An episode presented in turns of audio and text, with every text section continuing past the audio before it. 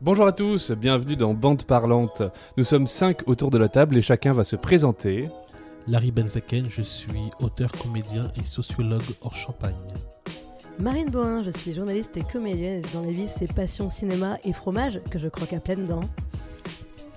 Tom, alias Lola Wesh, euh, je suis artiste pluridisciplinaire, la caution LGBTQX+, de la table, et aussi le tout jeune tatoueur. On peut me trouver sur Instagram, euh, sur le compte belle underscore crapule. Laura Léonie, je suis autrice, scénariste et script doctor. En, en gros, bah, j'écris des trucs, quoi. Et des fois sur mon corps. Et moi je suis Mathieu Pinchina, comédien, auteur, metteur en scène et host de ce podcast aujourd'hui, animateur de jeu et, et pleinement dans mon corps. Et aujourd'hui, ben, on vous dit tout ça parce qu'on va vous parler d'un sujet auquel on est tous confrontés, les modifications corporelles. Alors, on ne va pas vous expliquer les implications physiologiques d'une pratique assidue du badminton, ni vous montrer un florilège des tatouages et piercings les plus moches parce que c'est pas de vidéo. Non, non. On va juste vous raconter chacun notre rapport à notre corps et à ses modifications dans cet épisode qui, on espère, va piercer. Ah. Aujourd'hui, on va vous parler de Orlando Bloom, de chef tatoué, de fellation, de discrimination à l'embauche, de nez volontaire et de bodybuilder coréen. Et pour commencer, c'est traditionnel, on fait un petit jeu vrai ou faux sur des faits concernant le sujet. Bande parlante, c'est parti. Ouais Et c'est parti pour le petit jeu, mais avant toute chose, on va faire un petit tour de table pour savoir euh, de quoi chacun va nous parler. Et Larry, vas-y, tu vas nous parler de quoi? Alors, je vais parler de tatouage et de MMA. Ok. Et toi, Marine? Et moi, eh bien, j'aurais pu vous parler de mes mauvais choix en matière de piercing que j'ai fait dans ma vie, mais je vais suivre le conseil de Tom et je vais pa- parler de mes dents. Voilà, que j'ai fait refaire euh, très récemment pour diverses raisons. Voilà de quoi on va parler. Donc toi, Tom, de quoi tu vas nous parler? Bah de tatouage hein, euh, aussi. Après, j'attends de voir ce que Larry va raconter. Et euh, je voudrais savoir ce que Laura voudrait raconter. Oh, bah, je vais aussi un peu parler de tatouage, puisqu'on est quand même une bande de tatoués, il faut le dire. Mais je vais aussi un peu parler de sport, et puis je vais parler de mon nez, qui n'est pas refait, mais euh, qui est une cause d'angoisse. Eh bien, Et toi, Mathieu, moi, à quoi tu- de quoi tu vas parler? Eh bien, moi, je vais parler de. De quoi je vais parler? Je vais vous parler de, de- du corps du sport un peu et de comment on bouge un corps et euh, de mes angoisses de la mort. Eh, sympa, Cool. non? Mais avant toute chose, ben, on va faire un, le petit jeu, le vrai ou faux, des affirmations. Vous me Allez, dites si c'est vrai, si c'est faux. Balance. Et attention, c'est parti avec la première affirmation. On rentre dans le vif du sujet. Nous devons la mode des piercings au nez au Rolling Stone. Vrai ou faux? Je pense que c'est faux. Ouais, faux, j'ai l'impression que c'est un truc qui était C'est pas... pas le- C'est de l'appropriation culturelle.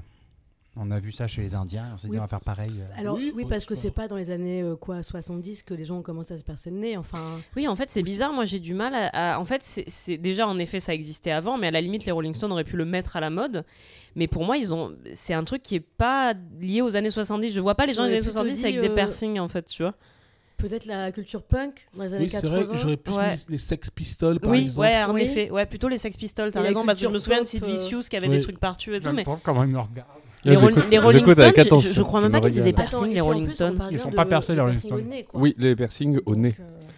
Ouais, non, moi je dirais Moi, je faux. dirais faux. Ouais, faux. Alors, vous avez exactement le bon raisonnement, c'est faux. Ah, Parce que euh, nous devons la mode des piercings au nez à un autre groupe de musique. Et à votre avis, lequel? Bah les Sex Pistols. Sex Eh Pistols. non, ça aurait été trop simple. mince, les Beatles? Exactement. Non. Oui, Mais non, mais c'était blague quand j'ai dit ça. Mais non, c'est vrai. Parce que c'est pas exactement oui, les mecs les qui faisaient des, des piercing au nez dans les Beatles? Alors pourquoi? Parce qu'en fait, les Beatles, euh, ils étaient extrêmement connus partout dans le monde. Ils sont partis en Inde euh, dans les années 60, je crois. Et là-bas, c'était extrêmement populaire. Et notamment, c'était euh, comme ça que la jeunesse euh, montrait un peu sa rébellion, la jeunesse indienne montrait sa rébellion et, s'affranchissait de- des- des anciens. Et que du coup, comme euh, toutes les télés étaient braquées sur les Beatles, ils ont vu ces gens-là. Et c'est de là qu'est apparue le- la mode du piercing au nez. En Occident, en tout cas. Alors que c'était bien évidemment bien plus ancien. Affirmation numéro 2. La femme qui a le record du monde de piercing en avait 6005 en février 2009, dont 500 sur et dans ses parties génitales. Vrai ou faux? Alors, si c'est des elle- tout elle- petits clous, c'est possible. Elle Dans doit, elle tellement sonner à la douane. Pardon, mais ça doit être terrible Alors, de prendre l'avion. Moi, c'est sur le de- dedans qui me Ouais, Ça bah moi ça. ça, oui, ça je me savais paraît. pas euh, qu'on pouvait euh, parce, que, je je vois. suis pas sûr. Pardon, je, Enfin, je fais des gestes obsèques. je. Oui. Du coup, euh, Marine, elle teste en direct pour voir où est-ce qu'elle pourrait les mettre. Non, Ce qui est un peu gênant dire, parce mais- qu'on se connaît bien, mais pas à ce point-là non plus. Je suis Pas en train encore, de en revoir parce que Oui, mon parce ancienne c'est- coloc est perceuse. Et elle Mais a comment ça cicatrise génitaux. Parce que ça, c'est comme les tatouages sur Si la c'est langue ou dedans, quoi, ça ne cicatrise dis, euh, pas, c'est trop dangereux. Bah, la la Bah, parce langue, que- la bouche, ça cicatrise hyper vite. C'est L'intérieur vrai de la bouche. Ouais, mais c'est c'est plein de bactéries. Comment tu fais pour pas que ça Bah, tu s'infecte dents de bouche. Mais la, la Merci, langue, euh, tout tu te mords dans la bouche, euh, quelques Oui, heures c'est après, vrai, c'est vrai, c'est cicatrisé. cicatrice. oui, les- Bah, Mais ouais. les génitaux, dedans, je suis pas sûr. Donc je pense- que euh, c'est faux. En fait, il y a une nuance quelque part. Il y a quelque chose de vrai, mais faux parce qu'elle s'est pas fait percer l'intérieur des génitaux. Ouais, je suis d'accord avec toi, moi, parce que ça me fait bizarre. En effet, je comprends pas comment tu meurs pas d'une septicémie de la, ch- de la chatte dans, les, dans les semaines qui suivent. Eh bien, réponse. euh, C'était vrai. Mais non Mais oui, c'est vrai. Ok. Alors, fait comment- passer dedans. ouais. Ben, je ne sais pas. On va faire Alors, accepter je, la je suis pas allé dans la chatte, enquêter, je surtout. suis pas allé faire euh, un journaliste, je suis pas un journaliste qu'on a de son terrain. nom Je pense que Oui, c'est une elle mauvaise- s'appelle Hélène Davidson. Elle Ah. est euh, brésiliano-écossaise et elle est surnommée le joyau d'Édimbourg. Voilà. Lol. Ou la terreur des aéroports. est Davidson au portique. Ouais. C'est bon, c'est tout pour moi, ciao. Merci Larry, drop the mic. Ah, Affirmation. Oui, as-tu une question? J'ai quand même, non, mais j'ai quand même un Ah, elle- sur le. elle a une Ah, page internet Dedans, et je tout, hein. pense que c'est une- peut-être un, un défaut d'interprétation de- d'un journaliste ou quelque chose comme ça. Peut-être. Eh bien, nous peut-être. irons voir. C'est Mais alors, peut- peut- il y a une peut-être page sur ses petites Wikipédia lèvres et coup, pas sur ses lèvres extérieures, on va dire, mais pas genre dans son vagin, quoi. Je vois pas Alors, je pense pas que c'est au fond. euh, enfin, j'ai- après, je suis, encore une fois, j'ai pas vu les images. Vous aussi, ne les ai pas cherchées. faites- Faites-vous percer l'utérus. Mais en tout cas, hein, voilà, il y en avait. Et, il faut savoir que ça, c'était en, février 2009, 6005. Et aujourd'hui, il en a beaucoup plus. Elle a passé les 10 000, je crois. Et son objectif, c'est d'arriver à 20 000. C'est ce qu'elle a déclaré euh, il y, a, quelques mois a des seulement. gens qui ont des projets. Voilà, Bah, c'est- écoute, pourquoi pas. Attention, on est à ça de virer un peu boomer là, en mode euh, à euh, juger. Non, mais on en n'a qu'une vie, chacun en fait ce qu'il veut. Écoute, euh, c'est juste c'est chiant pour prendre l'avion, quoi. Voilà. Non, parce que. Et elle peut. c'est- Eh oui, tu vas me dire. Ouais. Ça sonne pas, c'est de l'acier. Ah, toutes nos blagues sont tombées à l'eau. Oh. Ah. Affirmation numéro 3. On retrouve mention de piercing à l'oreille dans la Genèse de la Bible. Je pense que c'est vrai. Très bien. C'est très ancien. En fait, le piercing comme le tatouage, on en parlera peut-être, euh, on en parlera peut-être euh, maintenant, mais en fait, il y a un vrai truc, c'est très ancien parce que ça a été le- la, la modification corporelle, elle existe dans toutes les cultures depuis extrêmement longtemps, et ça a été souvent une façon, voilà, soit un passage, euh, un passage d'un âge à un autre, soit une, c'était des rituels en fait qui sont très anciens, donc ça me paraîtrait pas dingue qui est qu'on fasse mention de ça dans la Bible, vu l'ancienneté de la pratique. Même le tatouage, c'est très très très ancien. Donc moi, j'aurais tendance à dire vrai. Moi, je suis Je euh, Laura suivre, ouais. parce que j'y connais rien en Bible. Moi, je dirais vrai aussi. Eh bien, oui, c'est vrai. En fait, euh, en Voilà. tout cas, on a mention dans la Genèse. Moïse avait euh, un très beau de piercing au téton, Boucles pardon. d'oreilles. C'est les boucles d'oreilles. ouais. C'est le domestique d'Abraham qui a donné des boucles d'oreilles et des bracelets à Rebecca, qui est la future épouse Oui. de son fils Isaac. C'est dans la Genèse et ça se passe 1900 ans avant Jésus-Christ. C'est merveilleux.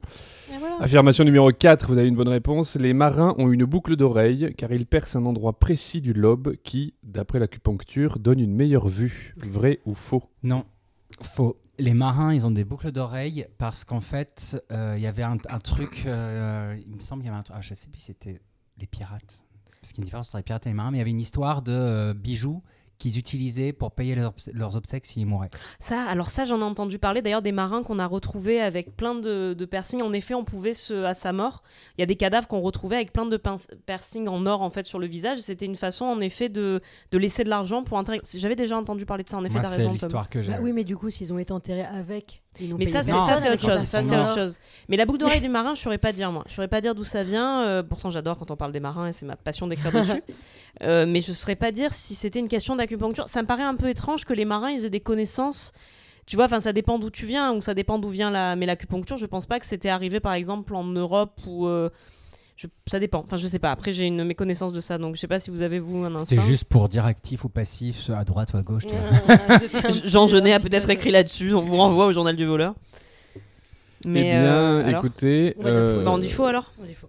Oui, Ah oui, eh ben c'est vrai. Non, en fait, mince. alors en fait, Pour la vue Pour la vue. Alors en fait, euh, pour être plus précis, il y a plusieurs explications. L'explication que tu as donnée Tom a été une des explications aussi de Ouais. donner un bijou, d'avoir un bijou en or qui permet de d'enterrer la personne, d'avoir des funérailles honnêtes et décentes. Si le corps est retrouvé après une noyade, parce que c'est le risque le plus grand, c'est d'être noyé. Mais euh, apparemment, en acupuncture, on a aussi un point qui donnerait une meilleure vue dans l'oreille. Et un, une- un- un- au- ah, depuis très longtemps, en fait, il y a des, des- des passerelles entre l'Orient et l'Occident. C'est comme ça que venue marins cette, donc, euh, effet. cette, Ah, cette interprétation. Bah, moi, j'ai ouais, j'ai pas dû percer J'ai au bien bon percé endroit. mes oreilles, mais euh, je suis mis hop. Hein. Ouais. T'as- À côté, ça s'est joué à un millimètre. Non, regarde la taille de mes trous. Ah, on peut passer un petit doigt. Ouais, ouais, mais c'est ça, mais on s'est En fait, on j'ai éclaté point d'acupuncture. Allez faire vos piercings chez les acupunctrices. Affirmation numéro 5. euh, le plus ancien tatouage a été retrouvé sur un homme nommé Otzi, qui serait né il y a plus de 5300 ans et qui représenterait un animal qu'on suppose être une sorte de totem. Vrai ou faux? Alors, c'est possiblement vrai, parce qu'encore une fois, l'art du tatouage, il est ancien, mais t'as dû changer un truc de merde. Son nom. Ouais, il doit s'appeler. s'appelait en fait euh, Il s'appelait pas Otis, Ou il s'appelait Gérard, et en fait, enfin, au bon, final, ouais, sûr. donc. euh, Brian ou Kevin. Mais non, c'était un animal, c'était pas un, dia- un- Non, Un mais je sais tribal. pas. euh, moi, j'aurais tendance à dire, j'aurais tendance à dire que c'est vrai, mais t'as dû changer un truc. Je pense que c'est vrai, mais que tu nous as fourbé sur un truc. Et vu ton sourire malsain, vous ne pouvez pas le voir, mais il a un sourire malsain. À mon avis, il y a de la fourberie derrière. Donc, je sais pas ce que vous en pensez. Moi, j'aurais tendance à dire vrai sur l'idée qu'on a retrouvée, dire- tu vois. euh, J'ai envie de dire faux, il n'y a pas eu de fourberie encore pour le moment. Donc Ouais, peut-être temps qu'il en place On, une. part, on part sur du faux, du coup. Qu'est-ce que vous en pensez? Oui. Allez, D'accord. d'accord, elle est faux. Donc effectivement c'est faux, vous me Ah, connaissez trop putain, bien. mais tellement. Il y a une fourberie. En fait, c'est donc tout est vrai. C'est juste que ça représentait pas du tout un animal, Ah, qui bah n'est voilà. du coup pas du- un animal totem. Ça représentait euh, rien du tout de spécialement, mais c'était sur les articulations et peut-être, euh, probablement en tout cas, à vertu curative. Voilà, Ah, possiblement pour soigner l'arthrose, on faisait des tatouages sur les endroits douloureux. D'accord. Voilà, voilà. Troisième, euh, aff- sixième affirmation. Trois, euh, je vais vous donner trois phrases. Il y en a une qui est fausse. Le tatouage d'un trèfle à trois feuilles signifie que vous faites partie d'un gang irlandais. Le tatouage d'une toile d'araignée signifie que vous faites partie des yakuza japonais. Le tatouage d'un loup qui hurle à la lune dans le dos signifie que vous êtes un gros beauf. L'une des trois est fausse. La toile d'araignée, alors là, je suis vraiment pas sûre. Les Yakuza, pour moi, c'est les dragons truc- dans le je dos. euh, Je oui, voyais pas et les la de toile d'araignée, je crois que c'est un truc punk initialement. Ouais, c'est plutôt ça. En effet, moi, les toiles d'araignée, je les vois plus dans les milieux Il underground. va nous dire elles sont toutes fausses. Non, non, non. Bah, le loup dans le dos, c'est vrai, surtout s'il y a Johnny. Elle t'a pas précisé, mais généralement, si tu as un loup et Il Johnny. il y en a qui sont très bien faites à toi. Oui, oui, bien sûr, bien sûr. Après, ça on te catégorise sans être hein. Bien sûr, totalement. Et on peut ne pas se le faire tatouer. Moi, j'aime beaucoup Bernard Lavillier. J'ai pas sa tête. sur- Je n'ai pas le visage de Bernard Lavillier sur ma fesse gauche, par exemple. Donc, Non, c'est sur la droite. Voilà, exact. Merci, Mathieu. Euh, non, mais du coup, euh, les toiles d'araignée, c'est vrai que ça me paraît Oui, bizarre. disons la toile euh, d'araignée, ouais. Le, le trèfle, ça pourrait. Ça peut aussi vouloir dire que t'as pas très bon goût, parce que c'est très bizarre comme, comme tatouage aussi. Ouais, moi j'ai tendance à dire la toile d'araignée. Alors, tu sais, les 100%. tra- le trèfle, je pense que c'est vrai parce qu'il y a énormément, j'en parlerai un peu plus tard, mais il y a énormément de symboles euh, que Ouais. j'appelle les symboles dans ton cul. C'est mon expression Oh. pour parler de trucs un peu moches et un peu, euh, un peu mal faits et, tr- et un peu simples des fois. Et le trèfle, c'est un peu le truc. euh, J'ai pas l'info, mais je pense que c'est vrai. Le, le loup, c'est vrai, mais c'est sa représentation et son jugement à lui. Oui, complètement. Donc, euh, je dirais la toile d'araignée, mais ça me surprend parce que je crois quand initialement la toile d'araignée c'est euh, punk et pas yakuza. Ouais, moi aussi. Enfin, les yakuza, pour moi, c'est pas, je c'est pas la toile d'araignée à laquelle je pense, mais je connais pas je sais forcément. pas, ouais. mais ça me paraît chelou. Alors, euh, Bah, votre réponse pour la toile d'araignée. ouais. Effectivement, non, vous avez le bien raison. Ah, Non, c'est ça, c'est ça. toile Non, non, c'est la toile d'araignée qui signifie complètement autre, autre chose. Le symbole des yakuza, c'est la carpe koi. Oh. Voilà. Ah oui, la carpe koi. Et, euh, et, et, et la toile d'araignée, ça signifie complètement autre chose. En fait, ça signifie, je vous le dis parce qu'on commence à durer dans ce jeu, euh, ça signifie la prison. En fait, et le nombre de, de points que tu as sur la toile d'araignée, c'est le nombre d'années de prison que tu as faites. D'accord. Voilà, entre autres. Voilà. Donc bien au Japon du coup. Non, non, euh, Ah, un peu, d'accord. euh, je crois que c'est en France. Enfin, en- entre autres en France, dans le D'accord, d'accord. C'est pas, c'est pas, c'est pas. Oui, c'est comme les trois points des morts aux vaches, c'est des vieux Voilà, trucs. c'est De... oui, Moi, j'ai retrouvé un site où ils expliquaient le sens des tatouages, le sens Et c'est caché des fascinant, ça, tatouages. c'est fascinant. Mais je pense qu'on va en parler ce soir, à mon avis. Dernière affirmation, Orlando Bloom s'est fait tatouer le prénom de son fils en morse sur l'avant-bras, mais le tatoueur s'est trompé. Vrai ou faux? Est-ce qu'on parle du fils qu'il a eu avec Katy Perry? Je ne sais pas. Non, mais c'est tout, ouais. Il a eu un Ah enfant avec Katy Perry? Non, mais Orlando Bloom, c'est fort probable parce que franchement, Orlando Bloom, euh, il y a un problème. De toute façon, déjà, Orlando Bloom est une arnaque, excusez-moi, mais c'est pas possible. J'ai souffert, mais oui, j'ai souffert toute mon adolescence de ce gars dont toutes les meufs étaient amoureuses, alors qu'en plus, il est même pas spécialement beau. Alors, après, en Il vrai, est je beau pense dans le que- Seigneur des Anneaux, c'est Je tout. pense qu'on Ah. s'est rendu compte, je pense que le cinéma s'est rendu compte quand même qu'il Ah ne oui. valait pas grand chose. Bah, depuis, il a plus fait beaucoup de films. euh, Mais il a quand même chié sur mon adolescence et je lui en voudrais toujours. Mais je sais pas, ouais, je- c'est possible que ce soit vrai. C'est possible que ce soit vrai, allez. Alors, vrai ou faux Alors, qu'est-ce que vous en Vrai dites ou vrai faux Est-ce qu'Orlando En Bloom s'est fait euh, Attends, mais un faux tatouage une morse blague. En morse. Ouais. on peut pas tatouer en morse. Bah, Ça si. n'a pas de sens. Si, tu veux dire des points. Ça des et des traits. des Points, et des traits. Et en fait, il a une longue ligne sur le bras. Avec des points et des traits. Et en fait, ça écrit pas du tout le prénom de son, de son enfant. Est-ce qu'on pourra savoir après Je pense que a c'est vrai parce qu'il y a Allez, tellement d'histoires vrai, comme ça. Oui, moi aussi, je dirais que c'est euh, vrai. Il est tellement bête. Vas-y, on va dire oui. On va dire oui. Bah, c'est vrai. c'est vrai. Je crois que son enfant s'appelle Flint et qu'il a écrit Frint ou un truc comme ça. Voilà, donc c'est un peu, un peu ridicule. Il a Mais frites comme il a quand même, euh, C'est mon plat préféré, c'est pas grave. Comme il a beaucoup de pognon, il a fait corriger son tatouage, Ouais. il l'a fait modifier et euh, du coup il a écrit ça et après il a fait un post sur Insta en disant voilà vous pouvez vous moquer, euh, machin c'est bon c'est corrigé, blablabla. Ça Donc se voilà, fait- bon enfin, esprit, je pense bon quand même que les tatoueurs sont facétieux parce que euh, Ariana Grande aussi s'était fait tatouer des, euh, des signes euh, japonais. Tout le monde lui avait dit c'est pas du tout ce que tu penses que c'est. Elle pensait qu'il y avait écrit Seven Rings, qui était le Mais- nom de son dernier titre. Mais elle s'est fait Et en fait, ça voulait tatouer. dire barbecue. Mais est-ce qu'elle s'est fait tatouer au pense- Japon? Non, Alors, bah je non. ne sais pas, Pa- mais Parce en qu'en fait, cas- il faut, il faut, quand tu veux te faire tatouer dans une langue, c'est bien d'aller dans le pays Oui. où il parle la langue. Parce Mais que peut-être que dis- Jean Gérard à Melun, il, il sait pas parler Je japonais tu et qu'il est est-ce pas que- Est-ce facétieux. que quand tu tu as une star entre les mains, est-ce que t'as pas envie de lui faire une blague, tu vois, surtout dire, À base Moi, de j'aurais dit, C'est ça. J'aimerais bien, de j'aimerais marquer bien à que ce euh, soit ça, mais je crois qu'il y a un côté très capitaliste. euh, J'en parlerai après. On y revient. Je vais le noter. Tease. Eh bien je propose qu'on bascule sur les témoignages et on va commencer avec Larry, c'est à toi.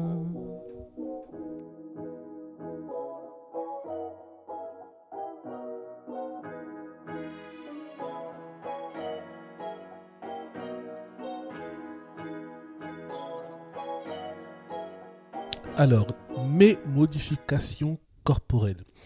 Alors, euh, la première, je dirais, donc, comme je disais en préambule, j'allais parler du tatouage. Et euh, donc, moi, je me suis fait tatouer en 2009, donc j'avais une vingtaine d'années, 21 ans précisément. Et euh, c'était lors de mon premier séjour à New York. J'avais un ami à moi qui avait un de ses meilleurs qui était tatoueur à New York. J'aimais beaucoup son travail. Et lorsque je suis allé à New York, je me suis dit, je veux absolument me faire tatouer à New York. Donc j'ai pris contact avec le tatoueur. Il me dit, ouais, j'habite, euh, enfin, je tatoue dans un salon à, à- à Brooklyn. Et dans ma tête, c'était tellement cool de prendre le métro, d'aller à Brooklyn en disant, ouais, je vais me Oui, faire tatouer à Brooklyn. euh. et euh, et c'était génial parce que je voulais faire trois tatouages. Il m'a dit, mais ok, vas-y, on, on passe l'après-midi ensemble. Mais du coup, je me suis fait trois tatouages le même jour. Donc le premier, c'était le prénom de ma mère euh, sur le poignet intérieur euh, bras gauche. Le deuxième, c'était juste au-dessus une chanson de Gainsbourg, Je suis venu te dire que je m'en vais. Et le troisième, c'est une... J'espère que mon rabbin n'écoutera jamais cette émission. Euh, Ils se sont pas très euh, branchés tatouage. non, non, euh, et le Et oui, c'est vrai. On en parlera ça d'ailleurs. Vas-y, pardon. Oh, on en parlera. C'est une grosse tête de mort qui fume un cigare euh, sur mon biceps droit. Euh, et voilà, moi j'ai j'aime beaucoup mes tatouages. En plus, c'est vrai que j'ai hum, souvent des camarades, enfin des amis à moi qui sont fait tatouer pareil euh, entre 18 et 22 ans, qui aujourd'hui regrettent leur tatouage. Et moi, je ne regrette pas du tout, même si je me dis qu'aujourd'hui, je ne sais pas si je me ferai tatouer mais je les regrette pas, j'aime bien les voir, c'est vrai que même parfois je les oublie. En plus, vu que j'ai la peau noire, c'est vrai que ça me... euh, ça reste assez discret, même s'ils sont assez grands. Surtout ce que je me suis fait par la suite à Paris. J'ai tout l'avant-bras droit tatoué avec un cimetière gothique. Euh, mais euh, je, voilà, je, je, je les trouve assez discrets. Je sais que j'ai joué au théâtre il y a 2-3 ans et le metteur en scène me disait Bon, moi, je, je t'avoue que je déteste voir les comédiens tatoués, mais en fait, sur ta peau, ça se voit quasiment pas. Donc euh, voilà, c'est cool. euh, ça, ça me, ça me- La vie des metteurs en scène. voilà, c'est cool, ça, ça me dérange pas. Donc voilà, moi, c'était ma première modification corporelle et je pense même que je me suis fait tatouer avant de faire des piercings, avant de me percer même le lobe des oreilles. J'ai d'abord euh, fait passer le- l'étape des tatouages. Et ce qui est drôle, c'est que ma mère, au début, ne voulait pas du tout que je me fasse tatouer. Et lorsque je suis rentré euh, à Paris, euh, je suis allé la voir, elle a vu mes tatouages, elle a dit Non, mais en fait, c'est trop beau. Et ma mère est allée se faire tatouer euh, Ah, j'adore. deux mois plus tard. Et aujourd'hui, ma mère a plus de tatouages que moi. Ah ouais? Et, ouais, elle se Wow. fait tatouer un L dans le dos, elle a un éléphant, elle a une. J'adore. Elle a... Elle a quel âge? Ma mère a euh, 59 ans. Mais c'est incroyable. J'adore. Et maintenant, elle est, à, elle est à fond dans le tatouage. elle- Je me suis dit, moi, mon père, il veut que je le tatoue, tu vois, par exemple. Alors qu'à base, c'était pas son truc. Ah ouais. Et, euh, et ensuite, voilà. Et après, j'ai eu euh, une grosse lubie euh, piercing. Donc d'abord, j'ai commencé naturellement par le lobe des oreilles. Ensuite, j'ai fait le tragus, le septum. Donc, euh, Le prince Albert. Non, j'ai- Le j'ai pas fameux. eu, je n'ai pas eu cette audace. Mais j'ai fait le, le, le- attends, tragus septum, ce que tout le monde m'appelait euh, la vache qui rit naturellement, parce que c'est donc un anneau, euh, je sais pas, je saurais pas comment le décrire, mais C'est un anneau qui est, qui est sous le, entre les deux narines. Ouais, je l'ai- je l'ai aussi et je l'ai enlevé justement parce qu'en fait j'ai eu pas mal de blagues euh, à la con et en plus je suis taureau. Euh, et euh, ça m'a saoulé. Je le mets de temps en temps euh, dans- dans le milieu fétiche, plutôt ça passe mieux. Bah, moi, je l'ai retiré euh, par rapport à la boxe parce que transition, parce que j'ai commencé un, un projet de boxe, enfin de MMA plus précisément, en 2018-2019, et euh, donc c'est un projet qui s'appelait 10 000 heures Road to Fight. Parce qu'il y a une- théorie qui dit qu'en 10 000 heures, on peut maîtriser totalement n'importe quel art ou discipline. Et j'ai voulu vérifier cette théorie en me mettant au MMA. Donc euh, pendant cette période, Au début, j'ai hésité entre le MMA.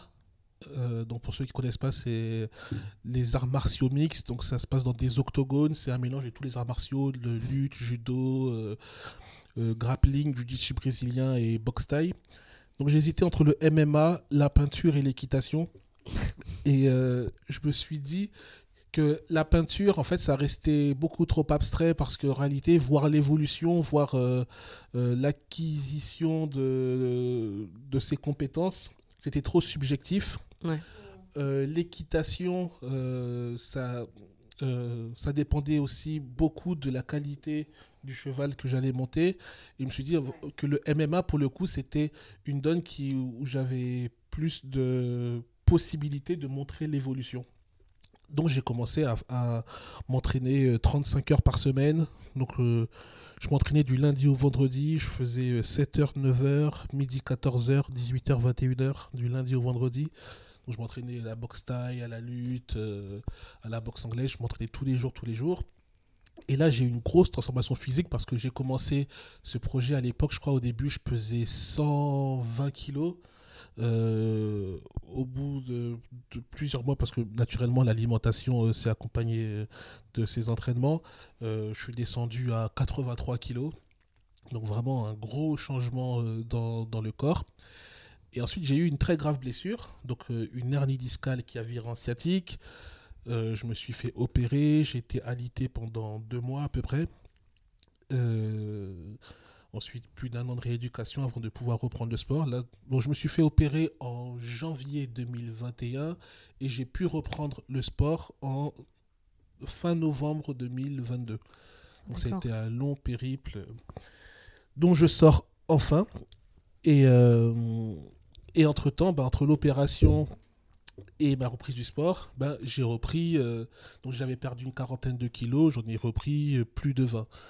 Euh, donc c'était lié à l'arrêt de l'activité physique, euh, bah, au fait qu'entre-temps j'ai eu un enfant et j'ai dû faire ce qu'on appelle euh, Une couvade. hein. une couvade. Petite voilà. couvade. Une euh, grossesse nerveuse. C'est ça, j'ai dû faire une couvade. Et, euh, et en fait, pas longtemps, enfin je me suis donc opéré en janvier et euh, entre, entre juillet et septembre, je commençais euh, une nouvelle pièce qui était Bottom dans euh, Songe d'une nuit d'été. Et moi, Bottom, je trouvais cohérent que Bottom soit rond. Et c'est vrai que j'ai une fascination pour les transformations physiques dans mon métier. Ouais. J'aime énormément l'idée de me dire euh, je vais embrasser tel rôle, je vais me raser la barbe, me raser la tête, grossir, maigrir, euh, prendre du muscle, en perdre. Ça, c'est quelque chose que j'aime beaucoup faire. Et du coup, j'ai fait en sorte de prendre du poids pour correspondre à ma vision de bottom. Et, euh, je suis très content parce que je trouvais en tout cas visuellement, j'ai été le bottom que je visualisais. Et, euh, et là, bah, je suis euh, à nouveau dans un processus de perte de poids. Du coup, je reprends le sport.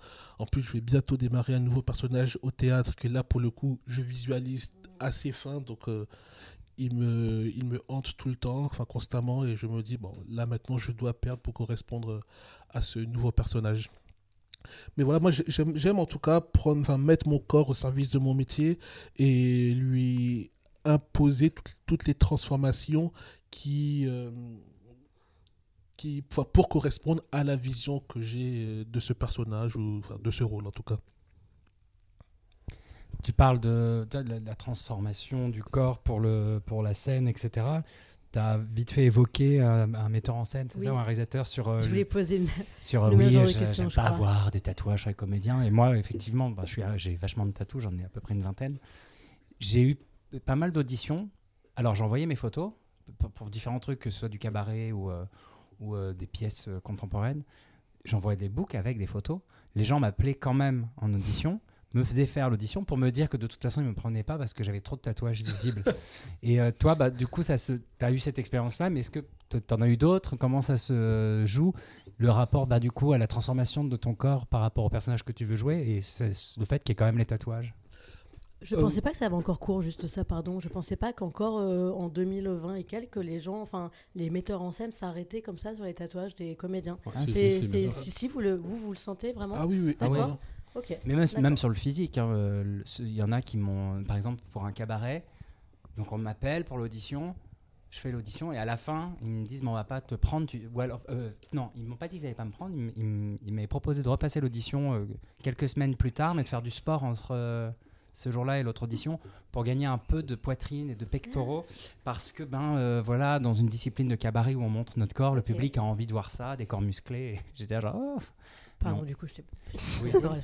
Euh, alors moi, ça, enfin, je crois répondre à la question. Euh, ça m'a jamais pénalisé en tout cas. Euh, c'est vrai que je joue plus dans des.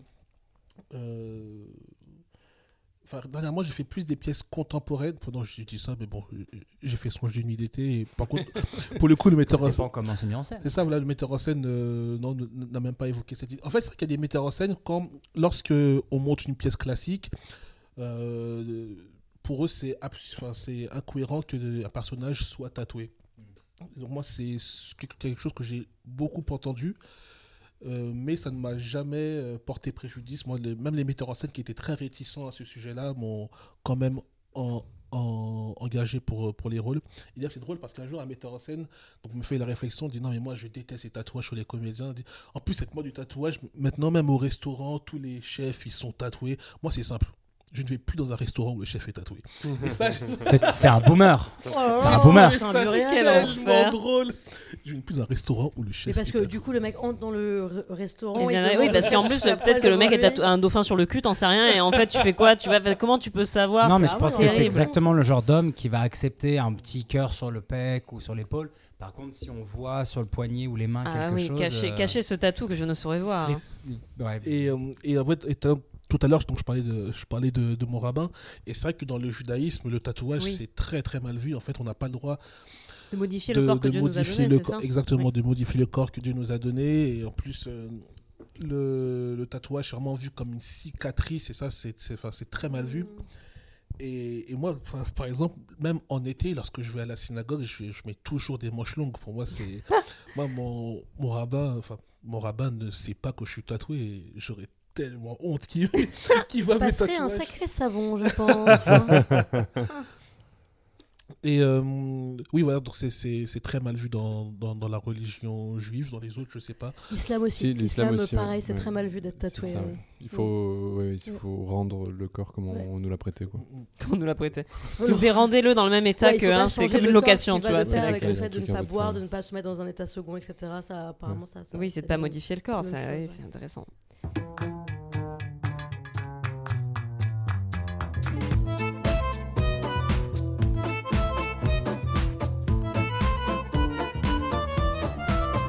Et du coup, Marine, toi, quel est ton, ton, rapport à cette question de la modification corporelle?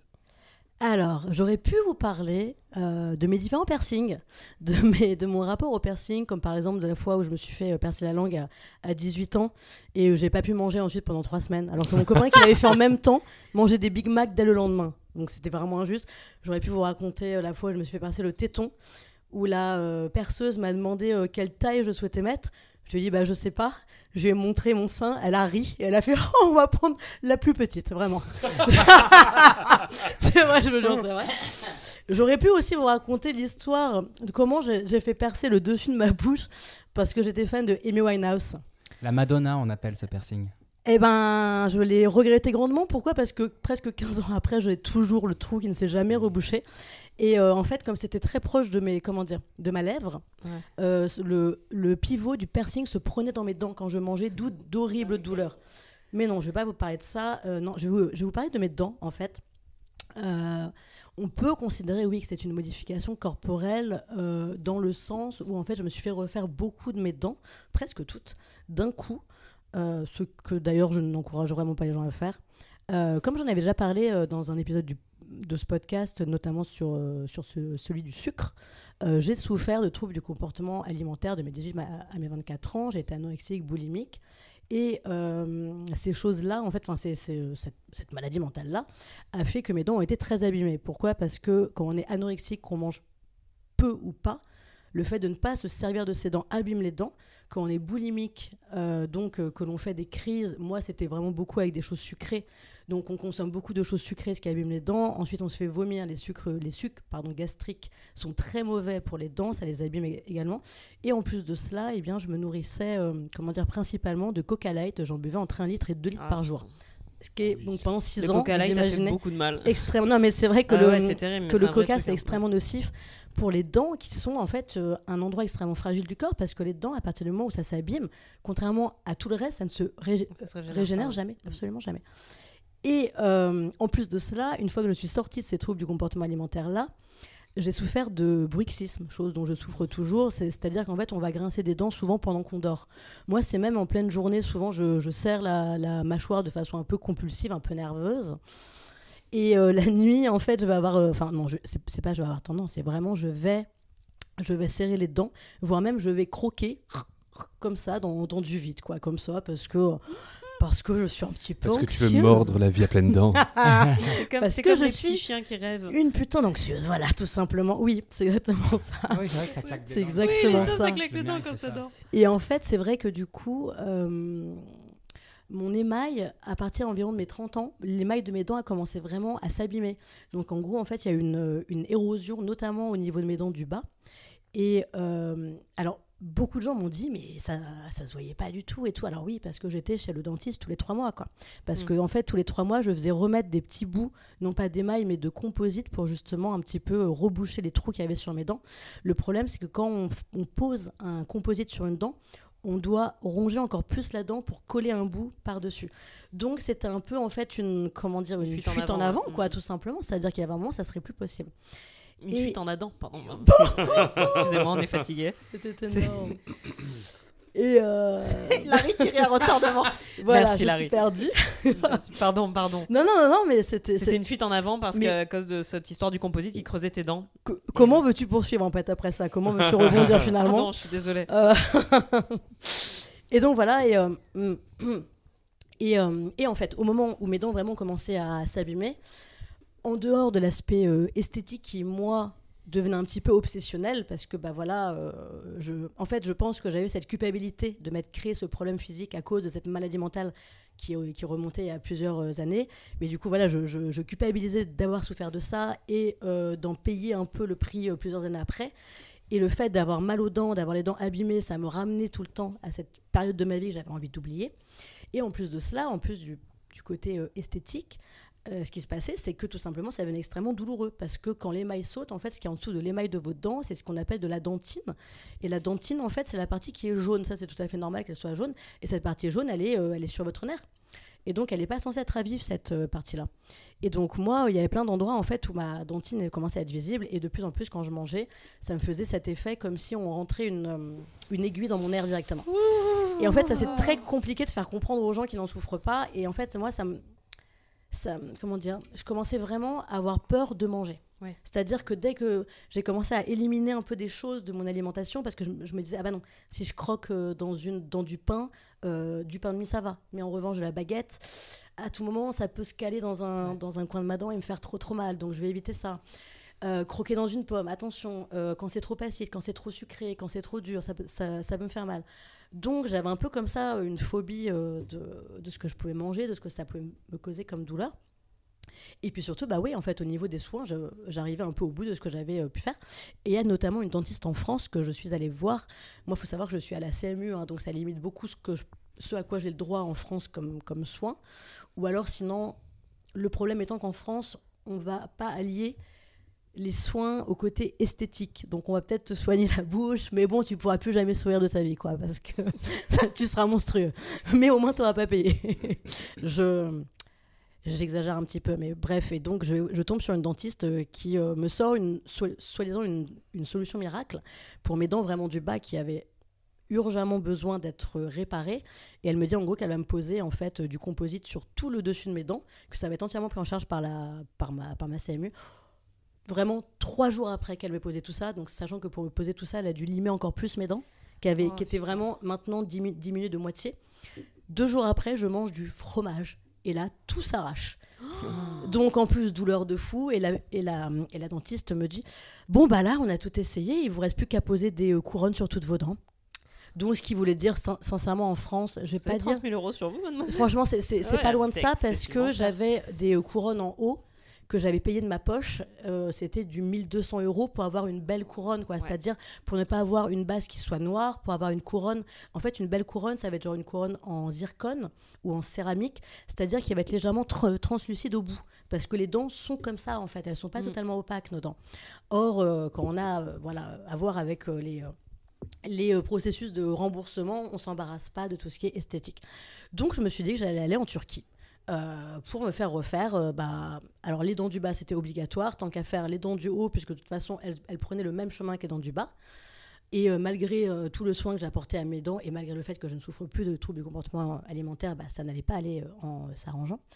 Et, et, voilà, donc ça a été un peu une aventure récente et qui en effet s'apparente, c'est vrai, quand même à une modification corporelle dans le sens où, alors, quand on demande à se faire poser des couronnes en Turquie, en fait, beaucoup de gens ne le font pas pour des soins dentaires comme moi, c'était le cas, mais pour euh, juste, comment dire, euh, dans un but euh, esthétique. Hmm. Sincèrement, je n'encouragerais mais personne à faire ça, vraiment personne, parce que se faire poser 25 couronnes d'un coup comme je l'ai fait, c'est extrêmement invasif, c'est extrêmement douloureux.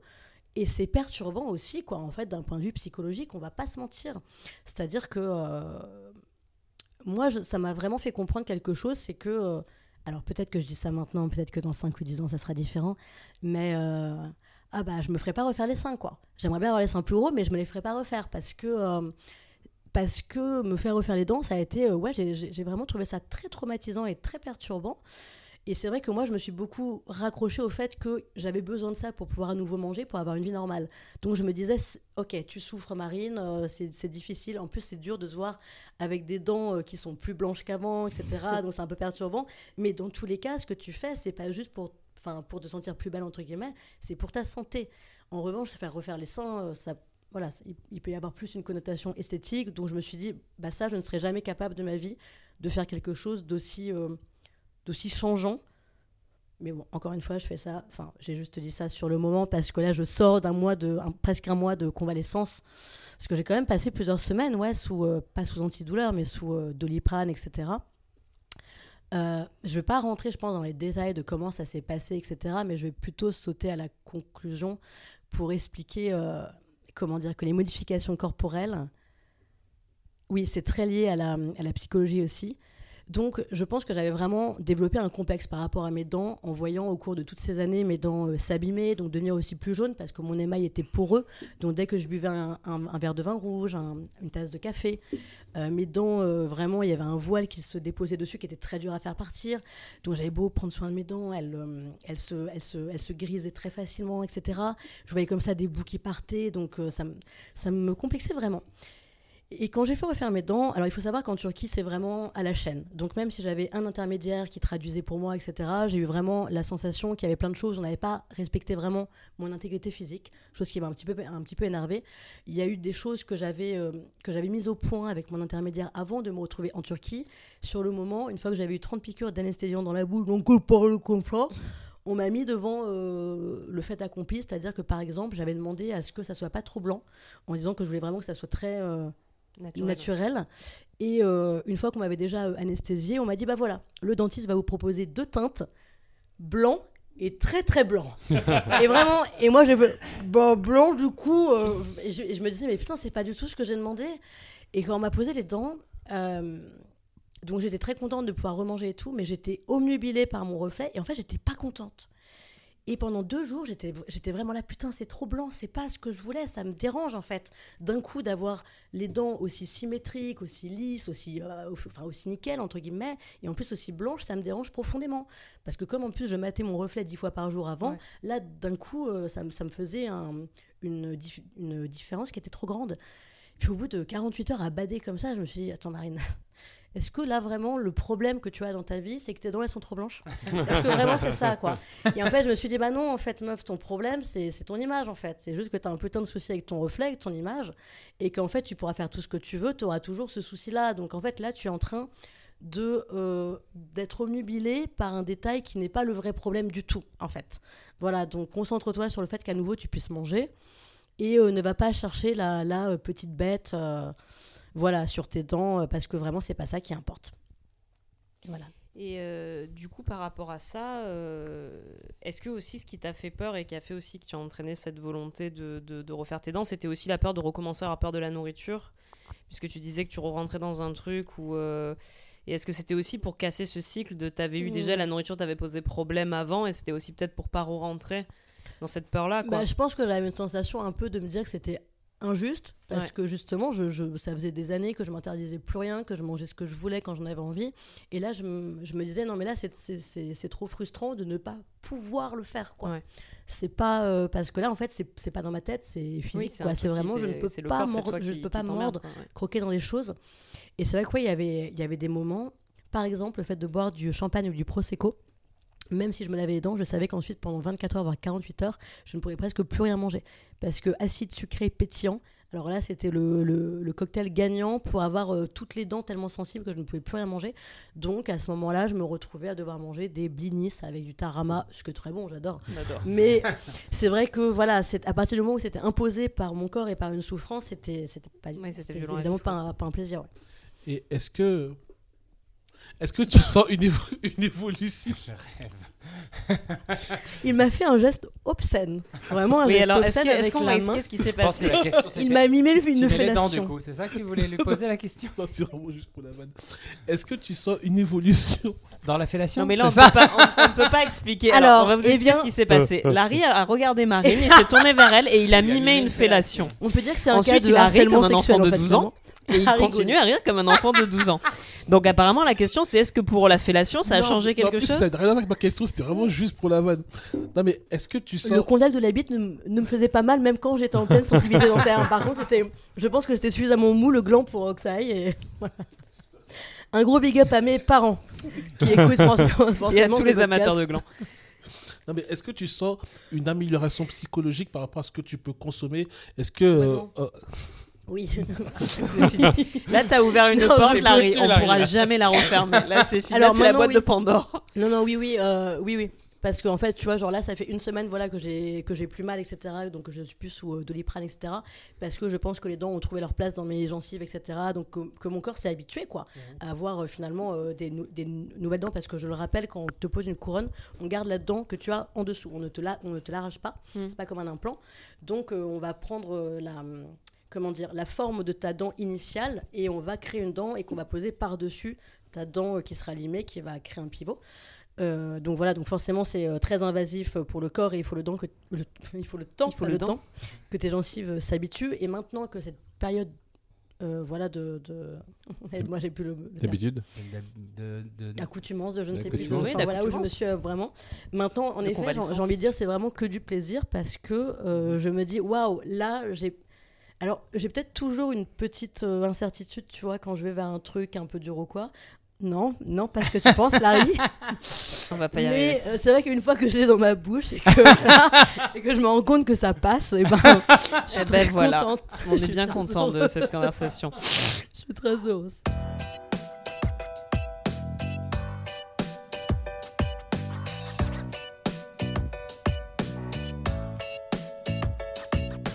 Alors Tom, moi j'ai parlé de ce que je mettais dans ma bouche et toi, qu'est-ce que tu mets sur ta peau, dis-moi Ah Ouais.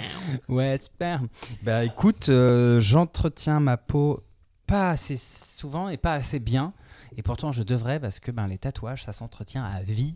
Il va. Et d'ailleurs, pour les personnes tatouées qui nous écoutent, un petit conseil l'huile de coco, le beurre de coco, c'est parfait. Ça fait ressortir les couleurs, ça fait ressortir l'encre, ça nourrit la peau et ça évite de faire. Ben, le tatouage en vieillissant, ça se diffuse, l'encre euh, disparaît.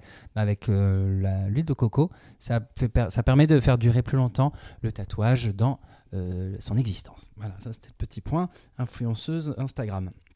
Je vais continuer à vous parler de tatouage, mais euh, pendant qu'on commence, on a commencé le l'épisode et j'ai plusieurs choses qui me venaient en tête sur la question de la modification corporelle. Et en fait je me rends compte qu'il y a énormément de choses que j'ai envie de, de- j'ai envie de vous parler de plein de trucs.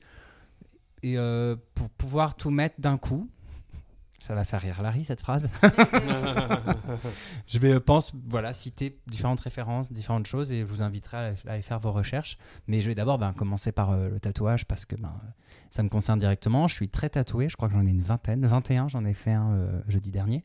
Je me suis fait tatouer crapule en lettres gothiques sur le ventre.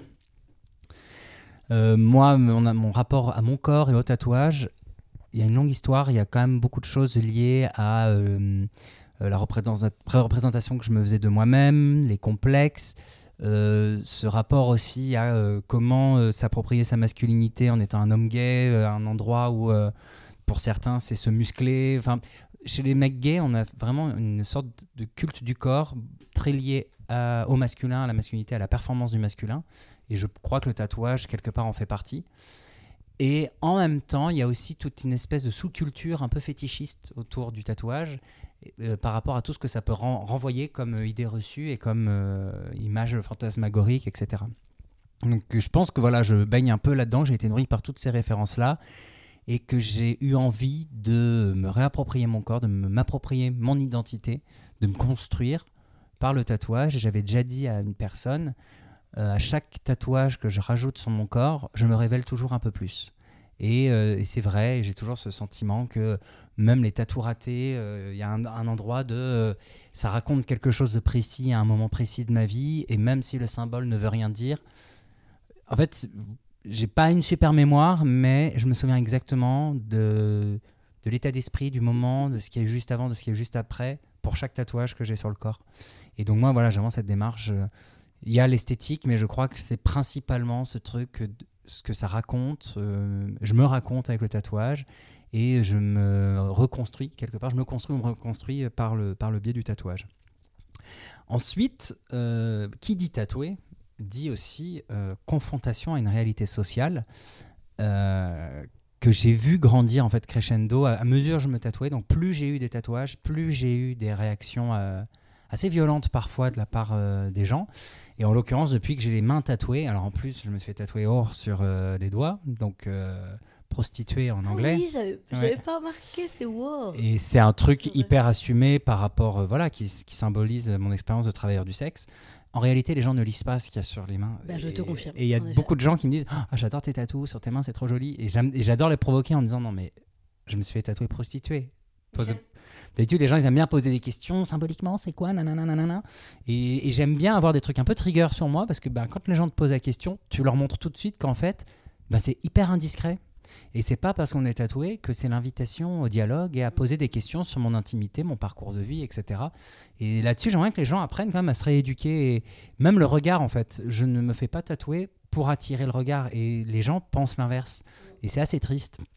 Et, euh, et je trouve que c'est un, un truc assez intéressant quand même euh, d'en parler parce que euh, il y a aussi ce truc où les gens t'attrapent et te regardent dans tous les sens comme ça. te touche. Attends, je regarde, machin. Bah, j'ai vu ça. que tu regardais et, euh, et c'est assez dingue. Et je vous dis ça parce qu'en fait, j'ai fait un apprentissage de, de tatouage. Je suis aussi tatoueur, là, tatoueur débutant. Et en 2016, j'ai fait un apprentissage chez Abraxas. Donc street shop, donc beaucoup de passages, beaucoup de clientèle, dénouement de, de- de- des grosses pièces, des trucs un peu saugrenus, genre un couple qui vient pour tatouer euh, le prénom de l'un et de l'autre, mais ils n'arrivent pas à se mettre d'accord, donc tu vois que bon, ben, c'est pas dit que le Parce couple dure connaissent longtemps. pas leur prénom. Et coup, Si, non, ils ils se mettaient pas d'accord sur le, ils se mettent pas d'accord sur la typo, tu vois. euh, Enfin bref, des trucs à la con comme ça. Et on a eu beaucoup de clients. En fait, à partir du moment où le tatouage s'est démocratisé, il s'est passé un truc euh, qui m'a fait assez rire. C'est qu'il y a beaucoup de gens qui font des tatous euh, très visibles, donc la gorge, les mains, euh, les avant-bras, les poignets. Et dès qu'ils sont à poil, ils n'ont pas d'autres tatouages. ils ont des tatouages que à ces zones-là. Donc pareil, je pense que au fond d'eux, il y a quelque chose à raconter. C'est les gens du euh, sud, ça je mets ma main. Ou télé-réalité. Montpellier, ça va souvent. Et en ensemble. fait, on en avait beaucoup des gens comme ça. Et je me souviens d'une phrase qu'avait dit un collègue à moi, quand une nana qui voulait se faire tatouer une rose sur la main et elle avait pas d'autres tatous. Et il lui a dit écoute, en fait, c'est simple, le tatouage, c'est du suicide social. Nous, on a accepté de se suicider socialement parce que de toute façon, c'était euh, éclaté dès le début. Du coup, on est devenu tatoueur. Mais tu peux aussi te suicider socialement et être, euh, faire partie d'un groupe de rock ou être dealer. Et c'est quoi T'as t'as ces trois métiers? Et la meuf, elle t'a bah euh, non. euh. Et il dit bah voilà, bah, je te le déconseille. Et je trouvais ça hyper bien de la part d'un tatoueur, enfin de voilà, de recadrer le de recadrer le, client. Après, tous les tatoueurs ne sont pas comme ça. Il y a des tatoueurs qui s'en battent un peu les couilles. On en parlait euh, en off de voilà des erreurs qui peuvent y avoir en l'occurrence sur les stars. Et je voilà, moi ce que je dis c'est que j'aime le tatouage. C'est un art que j'aime. Il y a l'histoire du tatouage qui est hyper intéressant. Euh, le- la symbolique. Il y a aussi quelque chose de lié entre santé mentale et tatouage. Je vais vous l'expliquer juste après. Mais euh, voilà, l'univers du tatouage, j'adore ça. Quand je tatoue quelqu'un, j'aime ce qui se passe. C'est un vrai rituel. La personne a toujours une histoire à raconter autour du tatouage, etc. En revanche, euh, je n'aime pas les tatoueurs et encore plus les vieux de la vieille. Les tatoueurs boomers qui se la jouent mafia, euh, qui ont créé des espèces de réglementations soi-disant pour l'hygiène, mais en fait, c'est pour mettre des bâtons dans les roues des jeunes tatoueurs. Les histoires d'agressions homophobes, de, de- de harcèlement sexuel. Enfin, il y a des trucs, c'est hyper mascu-toxique, le milieu du tatou. Et, euh, et en fait, j'ai été confronté plusieurs fois à ces choses-là, où il y a aussi quelque chose d'hyper capitaliste, où quelque part, euh, pour faire de la thune, on s'en fout. Si quelqu'un veut un signe infini euh, dans le bas des reins, on lui fait son signe infini dans le bas des reins. Et il y a une émission que j'adore regarder, qui est un peu lol, entre guillemets, qui s'appelle Tattoo Cover, initialement une émission londonienne. Et là, il y a la version française. Et en fait, j'adore tellement cette émission que j'ai envie de participer parce que c'est tellement what the fuck des fois. Et il y a vraiment des histoires des gens qui ont fait des tatous, mais euh, c'est aberrant à quel point les tatoueurs sont prêts à ne pas respecter l'intégrité physique de quelqu'un pour de l'argent. Et là où j'ai fait mon apprentissage, justement, j'aimais bien le fait de recadrer un peu la personne, lui dire bah, en fait, euh, il y a du suicide social à travers le tatouage. Et j'avais dit que je voulais revenir à un truc, et en fait, j'ai oublié en parlant. La santé mentale et tatouage. Oui. À mon avis, Moi, euh, quand j'ai commencé mon suivi psychiatrique, il y a un des premiers trucs que mon psychiatre m'a dit, je m'étais un peu braqué au début parce que je l'avais reçu comme je reçois les remarques des gens de manière random dans la rue, les regards, les jugements, etc. Et ça me fatigue. Sauf que lui, c'est un psychiatre, il voulait mettre le point sur quelque, enfin voilà, il voulait mettre en lumière quelque chose. Il m'avait dit, mais votre apparence au tatouage, faudra bien qu'on en parle à un moment donné. Et, il était rentré vraiment dans le stéréotype et l'idée reçue que une personne borderline, puisque moi je suis entre les deux diagnostics bipolaire borderline, mais les personnes borderline font plus facilement des tatous. Et ça m'énervait au début, j'étais ouais, raccourci, machin et tout.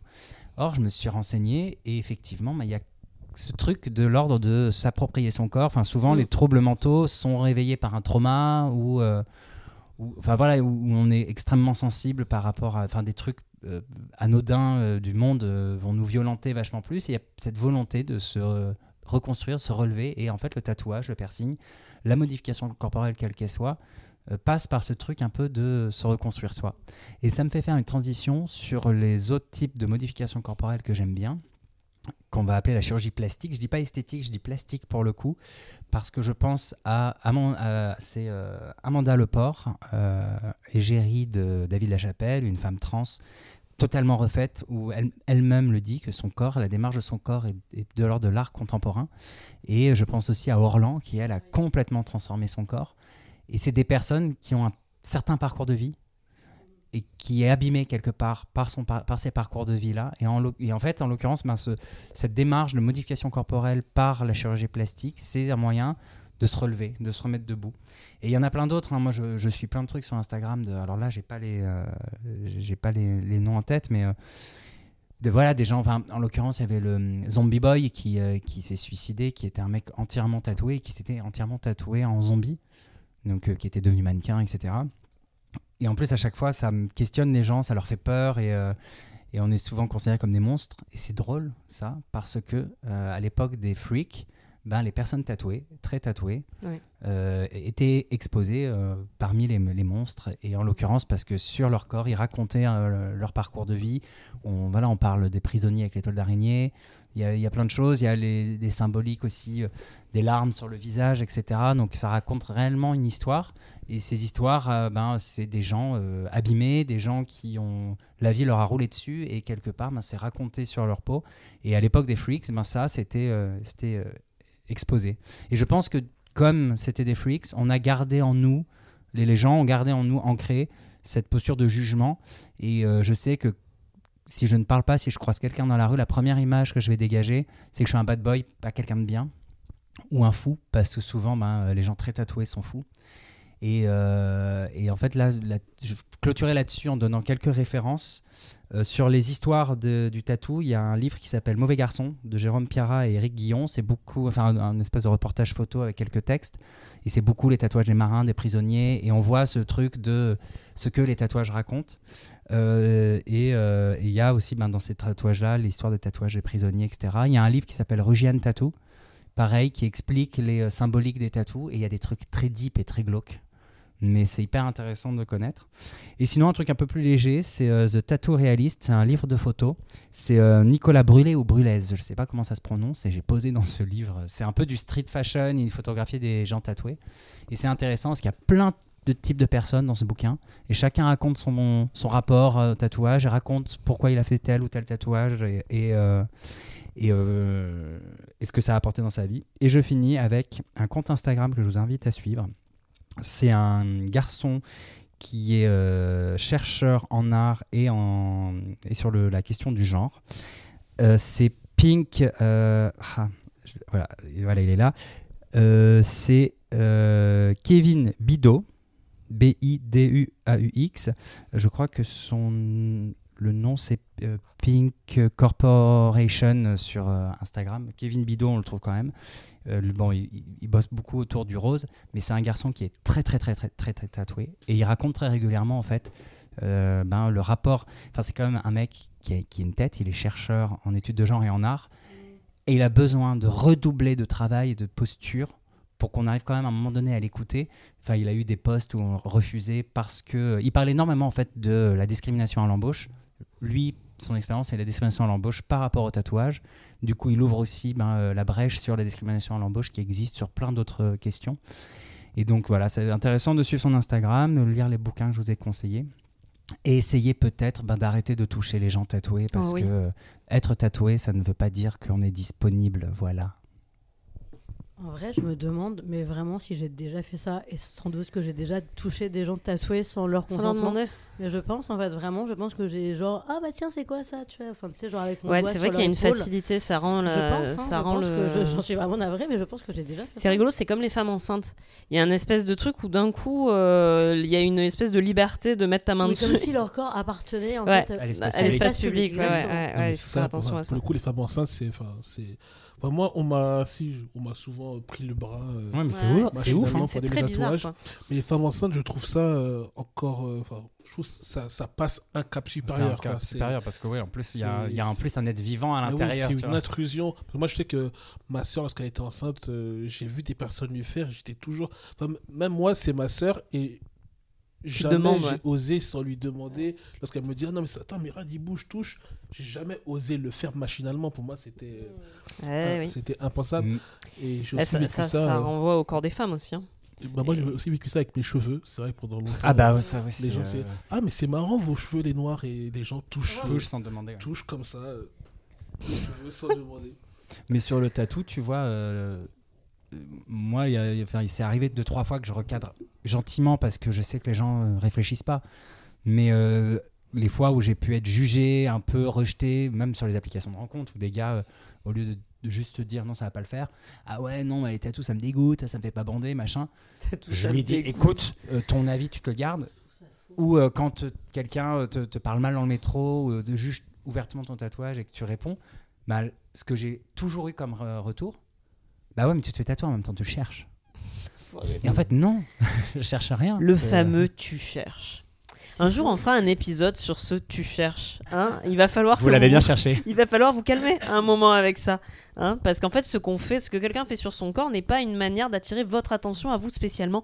Vous n'êtes pas spécial. On ne cherche pas spécialement à ce que vous nous regardiez. Arrêtez de faire ça, vraiment. Non mais en fait, ouais, tu vois, genre là, ce que tu dis, moi je pensais vraiment, moi, moi qui ne suis pas tatouée, hein, pas du tout, je pensais vraiment pas qu'en 2023, ce que tu racontes avait encore cours. Je suis très choquée, vraiment. Et en, même temps, c'est parce que voilà, je me rends compte que moi- moi-même n'étant pas tatouée, j'en ai pas conscience. Voilà, je suis pas à votre place, je sais pas ce que c'est que d'être tatouée. Mais moi, je pensais vraiment que ça c'était terminé, quoi. Que ça appartenait à, à- à une autre époque que d'être jugé ouvertement ou insidieusement pour ses tatouages, d'être rejeté pour ses tatouages, d'être touché pour ses tatouages. Je pensais vraiment que c'était d'une autre époque. Ah non, on, euh, aimerait tous que tout ça soit d'une autre Ça arrive époque. encore très souvent, moi.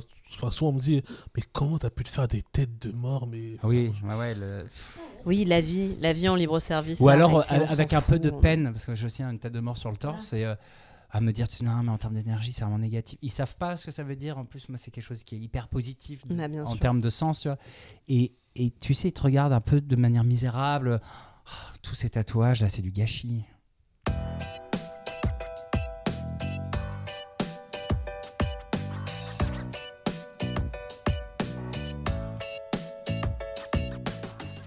Donc Laura, tu vas nous parler de ton petit tatouage euh, sur la fesse gauche, c'est ça? C'est la fesse Exactement. droite ou la fesse gauche? Je ne sais plus. Je, je Car sais il est pas. sur mes fesses, donc je vois pas. Non, je ne suis pas tatouée sur les fesses. C'est un, c'est un endroit où je ne suis pas tatouée. Néanmoins, j'ai des tatouages, mais pas, pas sur les fesses. Euh, alors oui, bon, alors moi, les modifications corporelles. Alors c'est intéressant parce que du coup, euh, quand on a lancé le sujet, ça m'a fait me poser la question quelles sont, euh, comment, jusqu'à présent, depuis que je suis née, comment j'ai modifié mon corps? Euh, alors Larry tout à l'heure parlait du sport, c'est vrai que bah, j'en parlais dans un autre épisode, moi j'ai fait du sport assez jeune et j'en ai fait pas mal.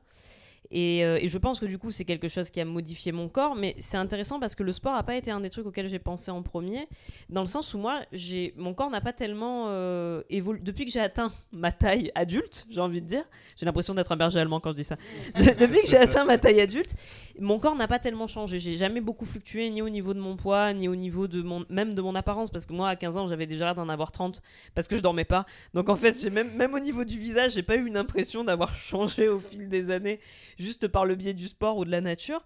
Donc le sport est pas un truc. À la base, moi, le sport en tout cas n'a jamais été pratiqué dans le but de modifier mon corps. Je faisais du sport parce que ça m'amusait de faire du sport et encore aujourd'hui, ça reste la, la- principale raison pour laquelle j'en fais. Donc du coup, forcément, le premier truc auquel j'ai pensé, bah, c'est le tatouage. Parce que en effet, bah, je suis tatouée. J'ai fait mon premier tatouage, je- j'avais 18 ans.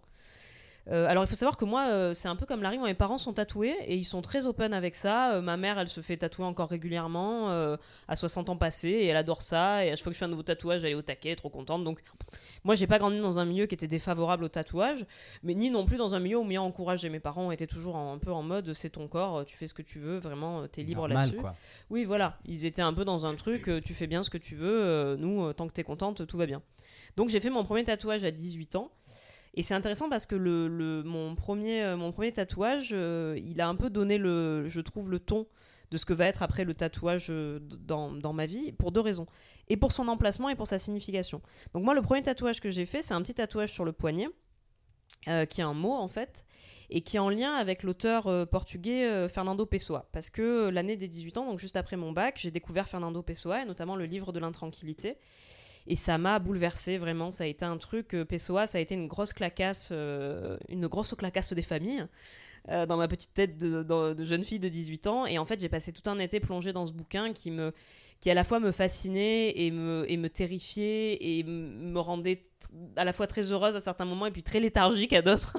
Donc lisez le livre de l'intranquillité de Pessoa parce que Pessoa c'est sublime et que ce livre est incroyable. Mais, mais encore une fois, c'est particulier. Voilà, Pessoa, je, je ne prends pas de drogue, mais euh, c'est un peu. je pense que ça- Pessoa, par certains moments, c'est un peu un trip sous acide. Et donc, du coup, je, je décide à la suite de, de cette découverte de Pessoa de me faire tatouer. Et donc, je choisis de me faire tatouer un mot. Et à l'époque, j'habitais encore à Marseille et je vais sur internet pour trouver un tatoueur parce que bah, moi, je savais pas où me faire tatouer. Et je trouve un tatoueur. je sais pas pourquoi j'ai choisi celui-là. Les se- première fois. Ouais, le, parce que le mec avait une bonne tête sur la photo. Il avait une espèce de grand nounours barbu, très costaud, avec des tatouages sur les bras. Je me suis dit, oh, il a l'air d'un, il a l'air d'un gentil. C'est une bonne tête de tatoueur. Il a l'air d'un tatoueur cool. Enfin, moi, ça me rassurait, cette espèce de grand gaillard, de grand géant roux, barbu. Je me disais, ouais, il doit être sympa. Et en fait, ce qui est très drôle, c'est que j'avais pas regardé, mais en fait, c'était un tatoueur qui était à côté des Baumettes. Et la Baumette, les Baumettes, c'est une prison à Marseille. Donc je pense que c'est quelqu'un. Donc je pense que c'est quelqu'un qui, quand il a vu débarquer cette petite nénette de 18 ans, euh, qui faisait 50 kilos toute mouillée, qui lui a dit bonjour, je voudrais un petit mot sur le poignet. Il a, il a été adorable, mais il était halluciné que j'ai. Et vraiment, à plusieurs reprises, il m'a dit Mais tu peux- c'est quelqu'un qui t'a conseillé de venir chez moi? Et j'étais là Non, non, bah, j'ai trouvé sur internet. Il me faisait D'accord, d'accord, très bien. Et donc, il m'a fait mon premier tatouage. Et donc, ça me fait toujours rire parce que je pense qu'en effet, mon, mon premier tatoueur, c'était un tatoueur de tolard. Et je trouve ça génial parce que c'était vraiment un petit mot tout discret sur le poignet. Donc, vraiment pas du tout un tatouage Mec, de tu lui as tolard. fait faire un tatouage féminin. Mais en plus, il m'a fait faire. Oui, c'est un mot, en fait, c'est- le mot saudade que j'ai fait tatouer sur mon poignet, qui est, qui, est, qui est quelque chose qui est très présent, qui est un peu le. Alors, je vais pas rentrer dans les détails de qu'est-ce que la saudade, parce que. Un grand esprit de notre temps a dit c'est un mal dont on jouit et c'est un bonheur dont on souffre.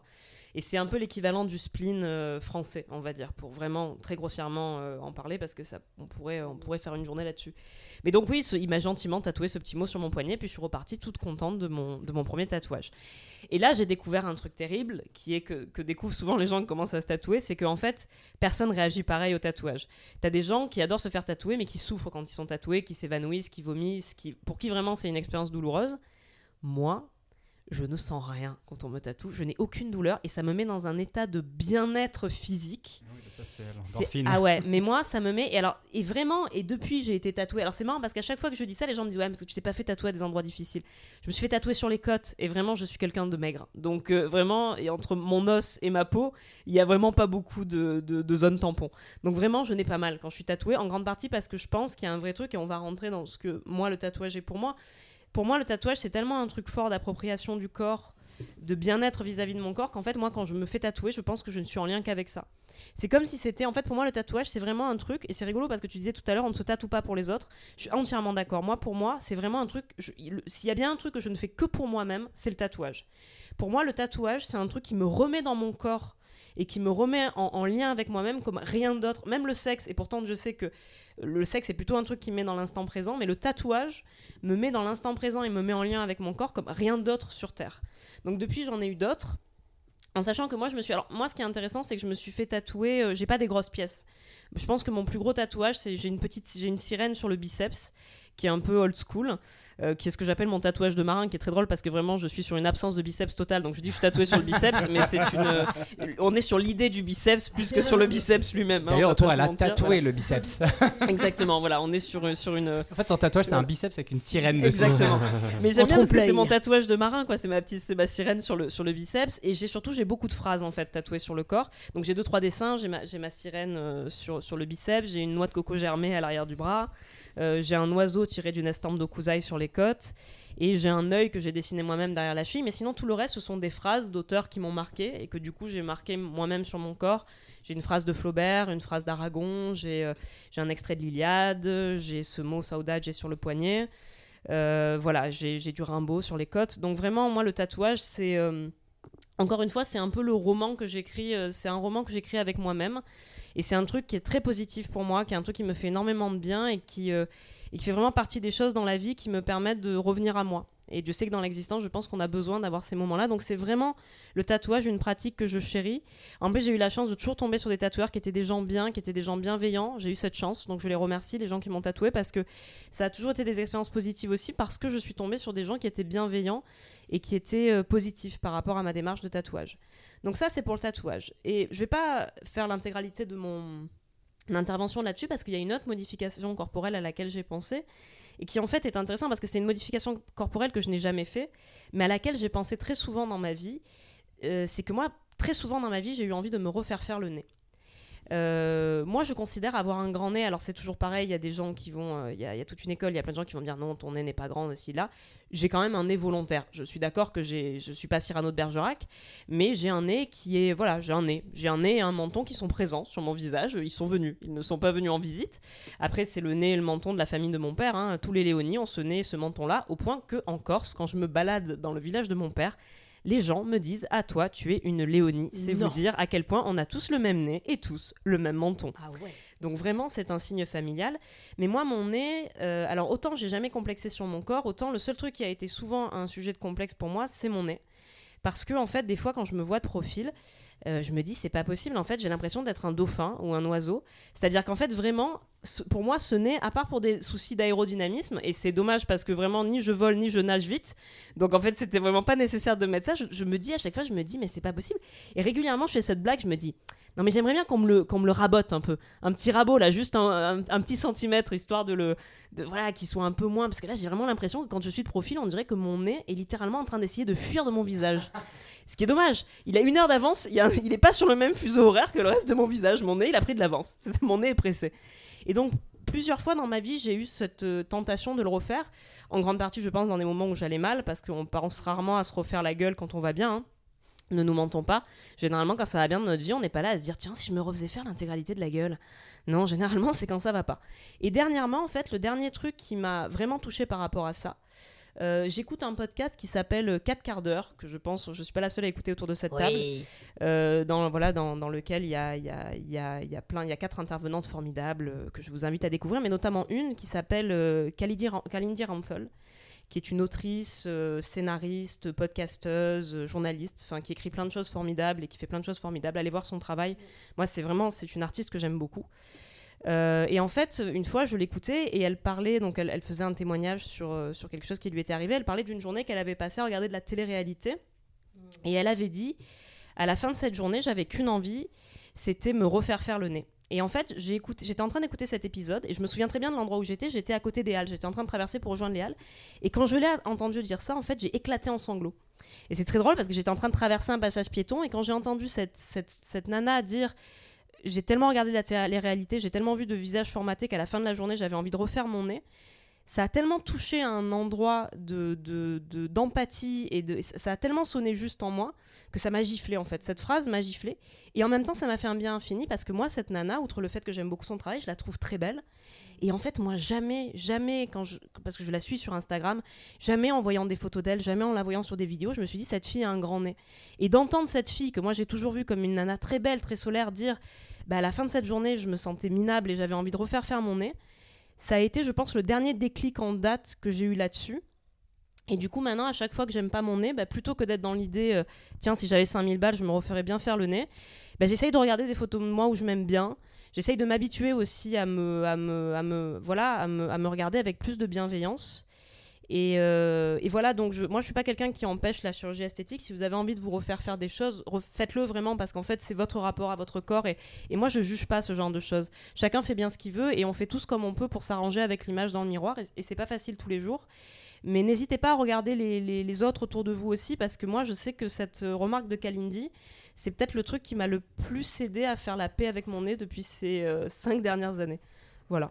Ben, quelque part, euh, je rebondis direct parce que ça me fait penser à quelque chose que tu racontes. Euh, J'avais vu passer un truc sur Internet qui parlait justement du danger des filtres euh, Instagram, où en fait, ben, on est abreuvé d'images où les gens ont des visages parfaits. Ouais. Et il y a des filtres extrêmement bien faits à tel point que tu ne vois pas que c'est filtré. Et l'autre problème aussi, en l'occurrence dans la télé-réalité, et ce sont les gens qui sont sur Instagram, parce que la plupart des grands influenceurs suivis maintenant euh, euh, sur les réseaux, ce sont des gens de télé-réalité, ce sont des gens, chez les mecs, ben, les mecs qui font du sport, enfin de- du culturisme musclé, machin, Qui se Et- font refaire toutes les dents aussi, on Euh, va pas se mentir. hein, Oui, voilà, ça, qui, ont tous les- obligé. qui ont tous les dents refaites. Et euh, puis je pense même des implants euh, de faux muscles et tout, parce que j'en ai vu quelques-uns euh, passer d'un corps euh, à un autre corps Mhm. euh, en un espace de temps assez record. Et, euh, et effectivement, bah, les filles du- de la télé-réalité, elles ont le visage euh, refait. Et euh, je, je finis euh, mon petit rebond. J'ai euh, vu Juliette Armanet il n'y a pas longtemps qui faisait une interview et elle disait quelque chose qui était si doux. Et euh, moi, j'a- j'adore cette, cette chanteuse, j'adore sa façon d'écrire et je, je- je la trouve hyper bienveillante et tout, Oui. et très sage dans sa façon de parler. Et elle a dit une phrase, euh, je sais plus que- la question comment elle était tournée, mais en gros, euh, quel- je crois qu'on lui demandait euh, où elle en était avec elle. euh, et elle a dit qu'elle euh, l'avait consenti à soi. Oh, c'est très beau. Et elle expliquait, elle fait, bah, je ferai pas 1m80, euh, j'aurai toujours euh, mon nez aquilin. Et, et en fait, elle explique voilà, comment elle a consenti à elle. Et euh, je l'ai vue plusieurs fois en concert.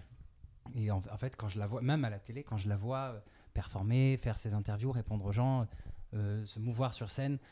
Je la trouve mais d'une beauté Ouais, fracassante vrai, je, et je pense que ben ouais, plus on consent à soi, plus on est, on est on beau est ou beau, belle ouais. en, en réalité. Et c'est drôle, je crois que c'est Gainsbourg qui avait dit à sa fille, parce que Charlotte Gainsbourg disait que jeune, elle, avait, elle était tentée de, de- de se faire opérer du nez. Et Gainsbourg avait dit à sa fille, euh, une, une femme qui euh, change son nez euh, perd sa personnalité ou quelque chose comme ça. Bon, ça, après, c'est un petit peu la- jugeant et quand même. la hein, mais- Non, non, mais c'est int- intéressant que. En fait, pour moi, ce que je trouve intéressant là-dedans, c'est pas tellement. Mais c'est le fait de. de de qu'est-ce qui fait la particularité d'un visage. Moi, c'est ça que je trouve Ouais. intéressant. C'est aussi en quoi la, la, la chirurgie esthétique, ça, la vie de Gainsbourg, on, on s'entend pas bien, mais par contre, il y a quelque chose, en effet, les traits du visage, ils sont liés aussi à. C'est ce qui rend. Au bout d'un moment, est-ce qu'il n'y a pas un risque qu'on ait tous les mêmes visages? Oui, Et c'est vrai qu'au bout d'un moment, la chirurgie, c'est ça aussi qui est inquiétant. Puis ce à quoi, bah, C'est une uniformité des visages et des traits, quoi. Oui, oui. nous envoie. euh, Moi, juste, je voulais dire que par rapport au tatouage dont tu parlais tout à l'heure, ça m'étonne juste que tu n'aies pas euh, parlé du tatouage où tu t'es fait tatouer la phrase de Beck BD de son dernier livre, quand même, sur le dos. Ça m'étonne juste que tu, que tu aies Ouais. cité Zola. je me etc., suis fait, en fait, va, je me hein. suis fait tatouer l'intégralité du dernier livre de Beck BD Voilà. sur le clitoris. Ouin, C'est-à-dire ouin. Et, en fait, euh, elle a juste tatoué ouin ouin sur le clitoris. Confession Voilà, d'un bah, hétéro. c'est pour ça, c'est très court. Légèrement dépassé. c'est- Non, non, je il me fais, je me, je fais tatouer des phrases d'auteur. Mais euh, enfin, c'est très intéressant. Euh, donc, euh, la jeune euh, femme dont tu parlais euh, sur le podcast. Oui, euh, euh, Kalindi Kalindi. Rumpel. Oui. euh, parce que justement, c'est vrai que la télé-réalité aujourd'hui impose une. bon, C'est vrai que bon, je ne consomme pas euh, ces, ces programmes, mais je bosse souvent avec des jeunes, des adolescents, et je vois que ça impose bah, des standards de, de beauté, des standards de physique. Et malheureusement, je trouve que enfin, il y a des chirurgiens esthétiques qui, euh, qui n'ont pas bah, la pédagogie dont, dont Tom euh, parlait euh, par rapport à certains tatoueurs Ouais. qui Oui, oui. disaient non, mais euh, voilà, réfléchis, réfléchis un peu plus. En fait. Ah oui, Oui, là, pour le coup. euh, totalement. complètement, complètement. Et euh, par exemple, j'ai vu une vidéo où, par exemple, actuellement, il y a une mode de se faire refaire le front. Euh, oui, oui. Bon, on peut se faire refaire le front. euh, bah, je crois que je sais que c'est une mode esthétique actuelle. Beaucoup de personnes qui trouvent qu'ils ont un front trop proéminent se, se font refaire euh, le, le, le front. Ça fait et, poncer euh, le front. Et, et pour en, en revenir au nez, euh, donc ce n'est pas parce que c'est Gainsbourg qui, qui le dit, mais euh, c'est vrai que moi, euh, autour de moi, les, les femmes, des femmes qui m'ont dit ouais, j'aimerais bien me refaire le nez, moi je j'ai toujours trouvé que c'était leur nez qui donnait ce charme à leur visage. Oui. Et moi, c'est vrai que je trouve que les nez différents, les nez qui sont pas standards, je trouve que moi, ça donne un charme euh, immense sur les, sur les visages. Et moi, justement, je j'aime pas les, les, les nez parfaits. Mm. Et donc, euh, c'est vrai que moi, je, et j'ai une amie qui, ouais, qui détestait son nez, elle s'est fait euh, refaire le nez. Et euh, c'est vrai Je la que- reconnais plus. et c'est vrai qu'après son opération, elle, elle m'avait demandé euh, ce que j'en pensais. Et, et en fait, j'osais pas lui dire que, que ça me plaisait pas. Mais en fait, dans ma tête, je me disais, bah, en plus, je vois, je vois qu'elle a souffert, qu'elle a gardé son pansement X temps, et puis voilà, elle était sûrement contente du résultat. Mais moi, je trouvais que euh, le charme qu'avait son visage avec son nez euh, de naissance, son nez initial, je trouvais que ce charme était un petit peu parti avec euh, son nez dit parfait qu'elle avait euh, post-opération. Et moi, ça me fait penser une chose. Euh, je vais tenter un parallèle, attention. Euh, J'avais lu un article là-dessus euh, il y a quelques temps, et c'est un truc que qui, qui m'avait frappé dans le mobilier urbain. Le mobilier urbain, avant, il y avait des fioritures, il y avait par un lampadaire, il était hyper, hyper travaillé, et, et plus le temps passe, et ben, plus on, on- rend le mobilier urbain invisible. Il n'y a aucune aspérité, c'est des trucs tout droits, tout simples et tout neutre et qu'on enlève petit à petit. Et, du coup même les façades d'immeubles et, tout- ça. Et c'est un truc qui m'a marqué vrai et c'est vrai que depuis euh, je trouve que c'est excessivement moche euh, tout ce mobilier urbain qui se ressemble euh, partout et qui n'a aucun intérêt en fait et je me dis en fait tout ce truc de la télé-réalité de cette espèce de corps c'est un peu la même chose euh, mais sur les corps c'est à dire c'est une espèce de, de- on rend neutre tout on enlève toutes les aspérités et on se fond dans un décor En et même du temps, est-ce que se faire refaire des seins plus gros, c'est enlever toutes les. Les aspérités, non. Bah, je sais pas. Non, mais on Enfin, Bah, je un peu si, si, parce que d'un coup, je vois de quoi Finalement, on on rend les standardise en fait. Mais oui, mais on rend les corps plus voyants aussi, tu vois, en Oui, se, mais en se- tous, en faisant tous, poser euh, des euh, mais implants de fesses et de seins. Mais tous similaires en fait. Je Oui. vois parce que je l'ai vu l'article en question. Enfin moi c'était une vidéo que j'avais passé un, Ouais, petit, un peut-être. petit reportage et qui faisait le parallèle aussi avec la mode où euh, il y avait, en fait il y avait de moins en moins de couleurs et des formes de plus en plus euh, standardisées et qu'il y avait cette crainte de il n'y a plus de, de régions et de pays avec son look précis. Dans le monde entier, on s'habille tous de la même façon, le ça. mobilier urbain est, est pareil, et il y avait cette peur de tout standardiser justement.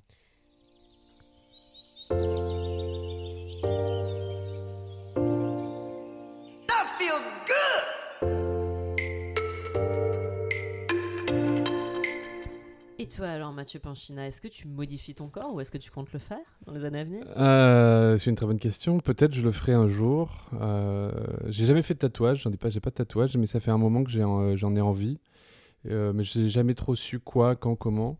Et puis les dernières idées que j'ai eues, euh, j'ai passé commande. euh, Enfin, passé commande. J'en ai parlé à, mon frère qui fait du, de la BD, des dessins. J'ai envoyé plein de modèles et tout. Et puis il m'a jamais répondu. Enfin, on en avait parlé. Et puis il m'a jamais euh, en- envoyé quoi que ce soit. Et du coup, j'ai un peu laissé l'idée de côté pour l'instant. Mais j'y pense de temps en temps. Peut-être ça se verra un jour. Peut-être pas. Je ne sais pas. Mais il faut savoir que j'ai très peur des aiguilles. Donc euh, déjà, je pars avec un sacré handicap. D'ailleurs, euh, pendant tout le témoignage de Marine, j'ai failli tomber dans les pommes. Mais ça, c'est pas Je suis grave. vraiment désolée. Un garçon Euh, je suis très sensible à- aux aiguilles. Euh, en fait, le- quand, quand on a choisi le thème, c'est marrant parce qu'au début, je savais pas trop quoi pas dire et je savais pas de- trop de quoi j'allais parler. Euh, parce que euh, j'ai pas vraiment un sens euh, de l'observation très aiguisé par rapport à mon corps. Je l'ai beaucoup regardé et je l'ai jamais trouvé si fascinant que ça. Euh, quand j'étais gamin, je me trouvais excessivement moche. Mais je me suis, comme, je me trouve plutôt drôle, et bah du coup ça m'a toujours sauvé. Je me suis dit c'est pas grave, faut pas c'est pas grave si je suis drôle au moins. Et il faut pas être trop beau pour être drôle. Tu peux pas être trop beau si, si tu veux être drôle. Euh, par contre, ce que j'adore, c'est regarder le corps des autres. Et je regarde énormément dégueulasse. ça. Oh, hyper bizarre C'est très On bizarre. hein, s'en va, on s'en va. Euh, je sais, j'ai une fascination euh, pour euh, dans la rue. Je regarde comment les gens ma- marchent. Euh, est-ce qu'ils boitent d'un côté ou de l'autre? Est-ce qu'ils posent d'abord le talon ou d'abord c'est ce qui marche sur la pointe des pieds? Euh, Est-ce qu'ils ont les épaules qui roulent ou est-ce qu'ils sont tout raides? Et toutes ces, tout le fonctionnement du corps humain de quelqu'un, que- quand- comment un acteur bouge, comment un acteur ou un danseur bouge, tout ça, je trouve ça extraordinairement intéressant à regarder. Et, euh, et même des fois, ça dit beaucoup de la personne. Euh, et ça, je, voilà, c'est un truc que je fais énormément. Et même des fois, je, je- je croise des gens dans la rue qui ont une démarche et j'ai refait leur démarche.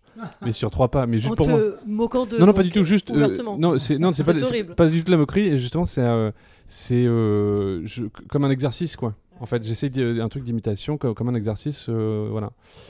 Et petite parenthèse, il y a un- une émission qui m'a fasciné, absolument fasciné, qu'on a regardé il y a quelques temps, qui s'appelle 100% physique sur Netflix. Il y a une dizaine d'épisodes et il y a 100 euh, Coréens, hommes et femmes, tous ultra sportifs, tous avec des corps incroyablement musclés, mais très variés. Il y a euh, du, boxeur, il y a du combattant de MMA, des pompiers, militaires, euh, il y a des sportifs, des, lutteurs, parce qu'il y a beaucoup de lutteurs là-bas, et lutteuses à chaque fois, il y a- des hommes et des femmes.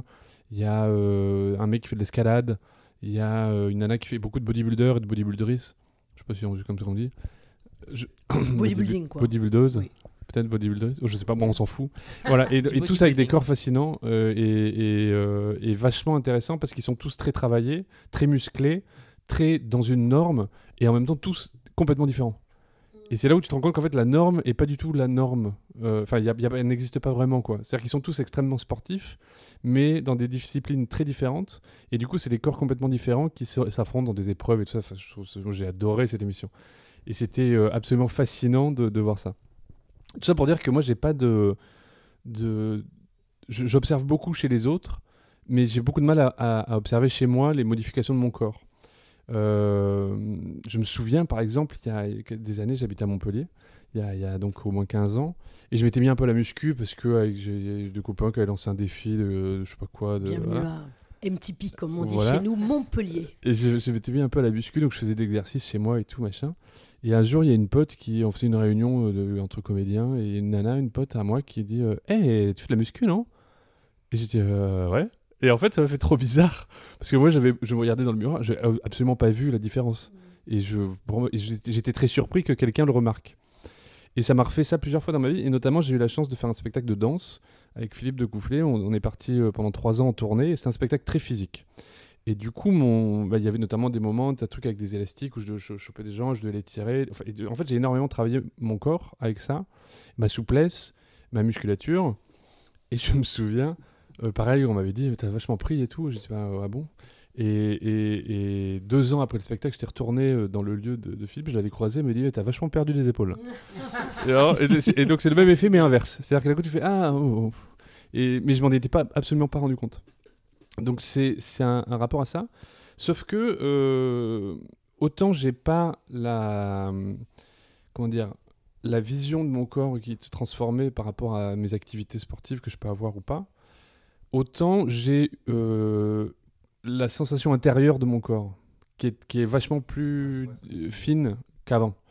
C'est-à-dire que euh, j'ai jamais eu autant mal partout que quand je, je faisais beaucoup de sport ou beaucoup de, de- de spectacles parce que euh, en fait j'ai beaucoup plus conscience de mon corps et que du coup la moindre petite chose euh, se, se, bah, se révèle enfin sensible Ah, alors qu'avant je l'avais pas je la notais pas là je, je note des choses beaucoup plus fines qu'avant et aujourd'hui j'ai 40 ans et, euh, et c'est là où je me suis rendu compte que mon corps changeait c'est que On en fait aussi. hein, Hein euh, quoi? N'importe quoi. non mais en fait je mais bien sûr en fait il y a un truc Non, où vraiment je, place, je pas vieillis vachement.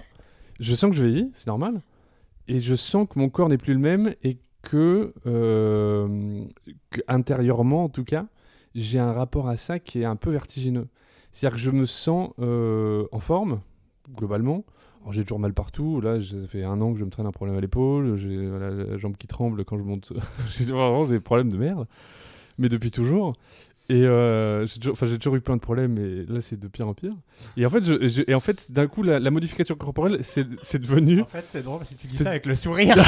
Avec une petite larme quand même qui On coule, mais. pas euh, trop si c'est positif ou pas du coup. Non, mais c'est-à-dire que c'est. euh, bah, parce que voilà, c'est. c'est- mais c'est- c'est- c'est- c'est- Non, mais c'est un vrai truc. hein. C'est-à-dire que je me rends compte que. euh, voilà. Il y a un truc qui est absolument horrible, mais que je veux dire quand même, c'est que j'ai pris.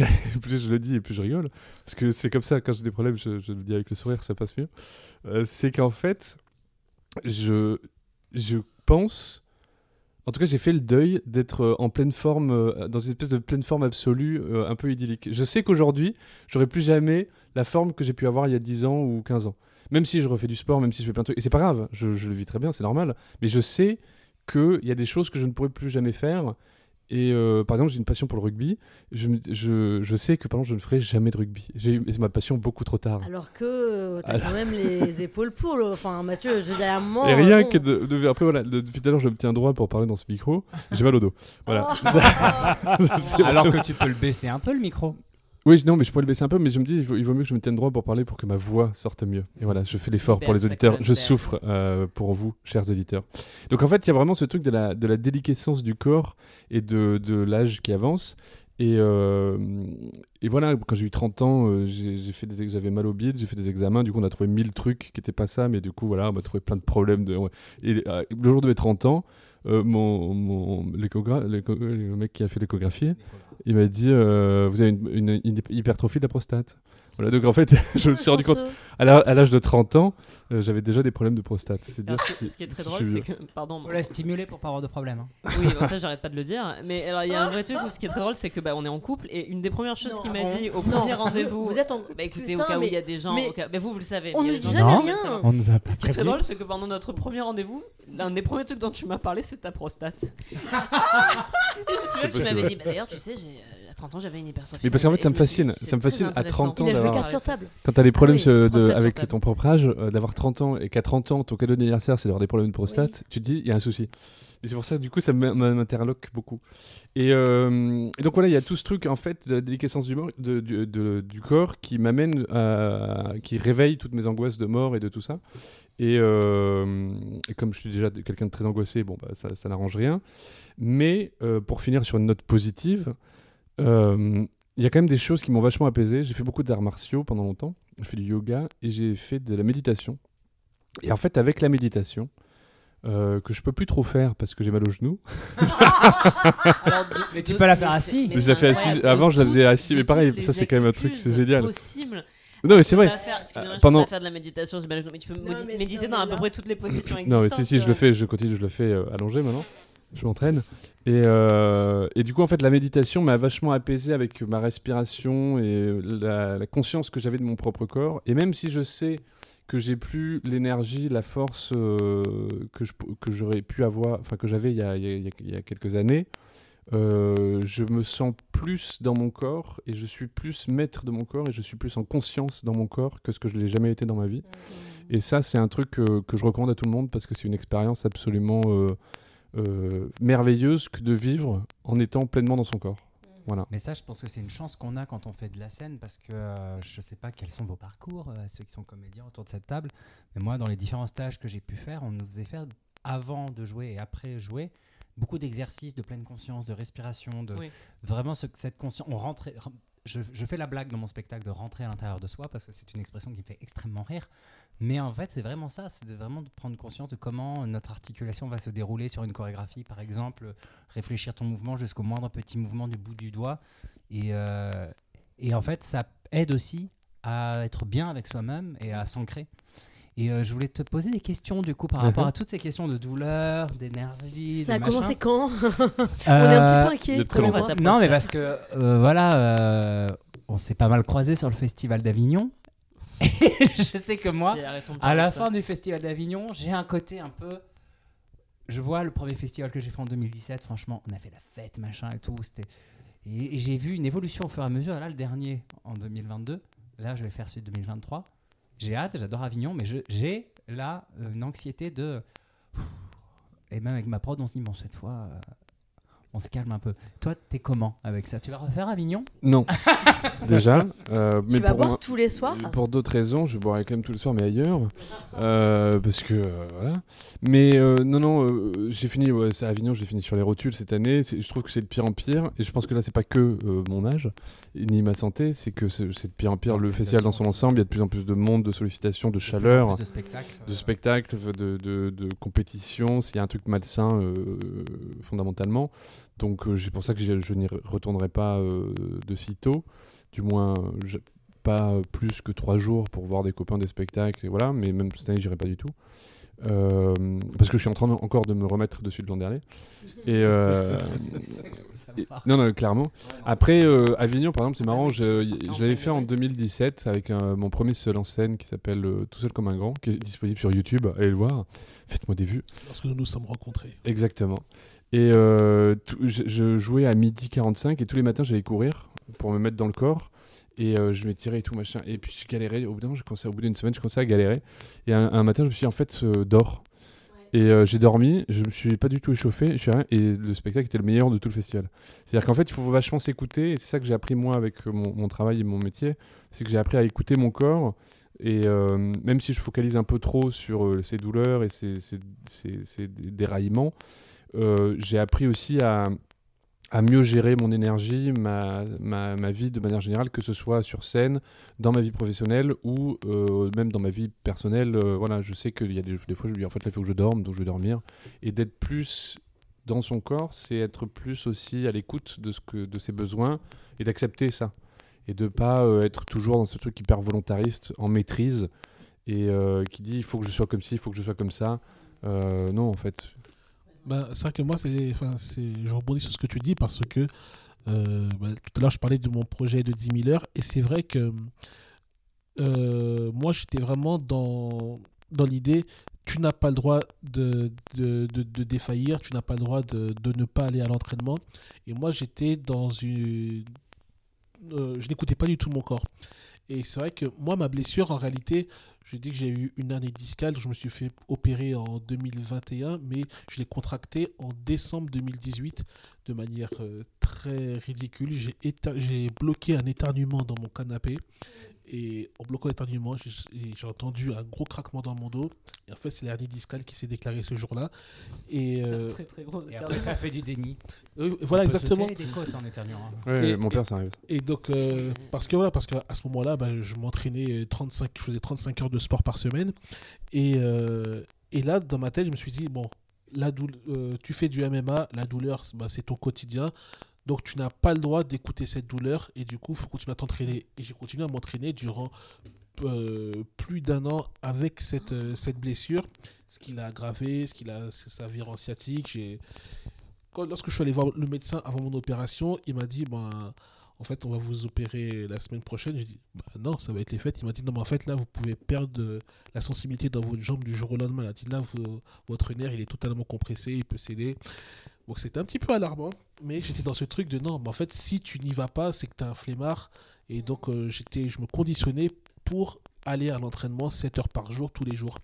Et, euh, et là, j'ai repris l'entraînement, mais je suis plus dans, dans, dans une idée d'écouter totalement mon corps, même si je me force tout de même à m'entraîner, mais je suis plus dans un truc, voilà, si je sais que j'ai une douleur Ouais. qui apparaît au genou droit, ben, je vais aller à la salle, je vais bosser les pecs, je vais bosser les biceps, voilà.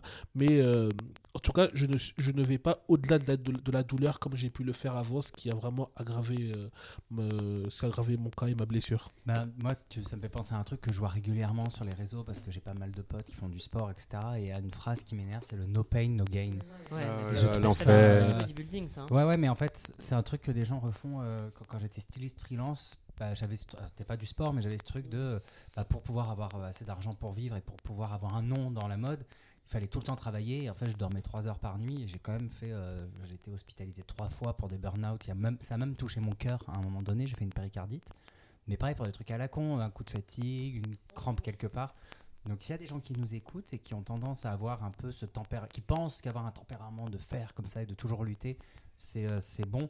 Faites quand même hyper attention et un petit bobo peut devenir un gros bobo et il faut pas hésiter à aller à l'hôpital quand Oui, euh, le corps nous fait des alertes. Et puis dans le sport, le, le repos est aussi une partie. euh, Enfin, en fait, c'est ça qu'il faut pas oublier. Le, Ouais. le sport, c'est aussi la récupération. C'est-à-dire que le sport, c'est pas juste se faire mal.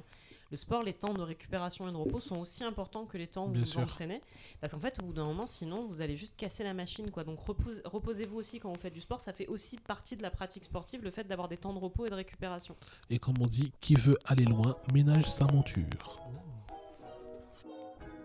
C'était Bande Parlante, un podcast de témoignages sur des sujets actuels. Aujourd'hui, il y avait Larry Benzaken, Marine Bohin, Tom, et Lola Wesh, Laura Leoni et Mathieu Pinchina. Vous pouvez retrouver Bande Parlante sur Instagram, arrobase bande parlante, ou par mail, bandeparlante at gmail.com. Vous pouvez également nous suivre sur les différents réseaux sociaux. Il y a un Linktree dans la description avec tous les liens. Si vous voulez des précisions sur les références évoquées dans le podcast, envoyez-nous des messages, c'est plus simple. Et bien sûr, abonnez-vous à ce podcast, mettez-nous des étoiles, bref, témoignez-nous votre soutien, ça nous donne de la force. On se retrouve la semaine prochaine pour un nouvel épisode de Bande Parlante.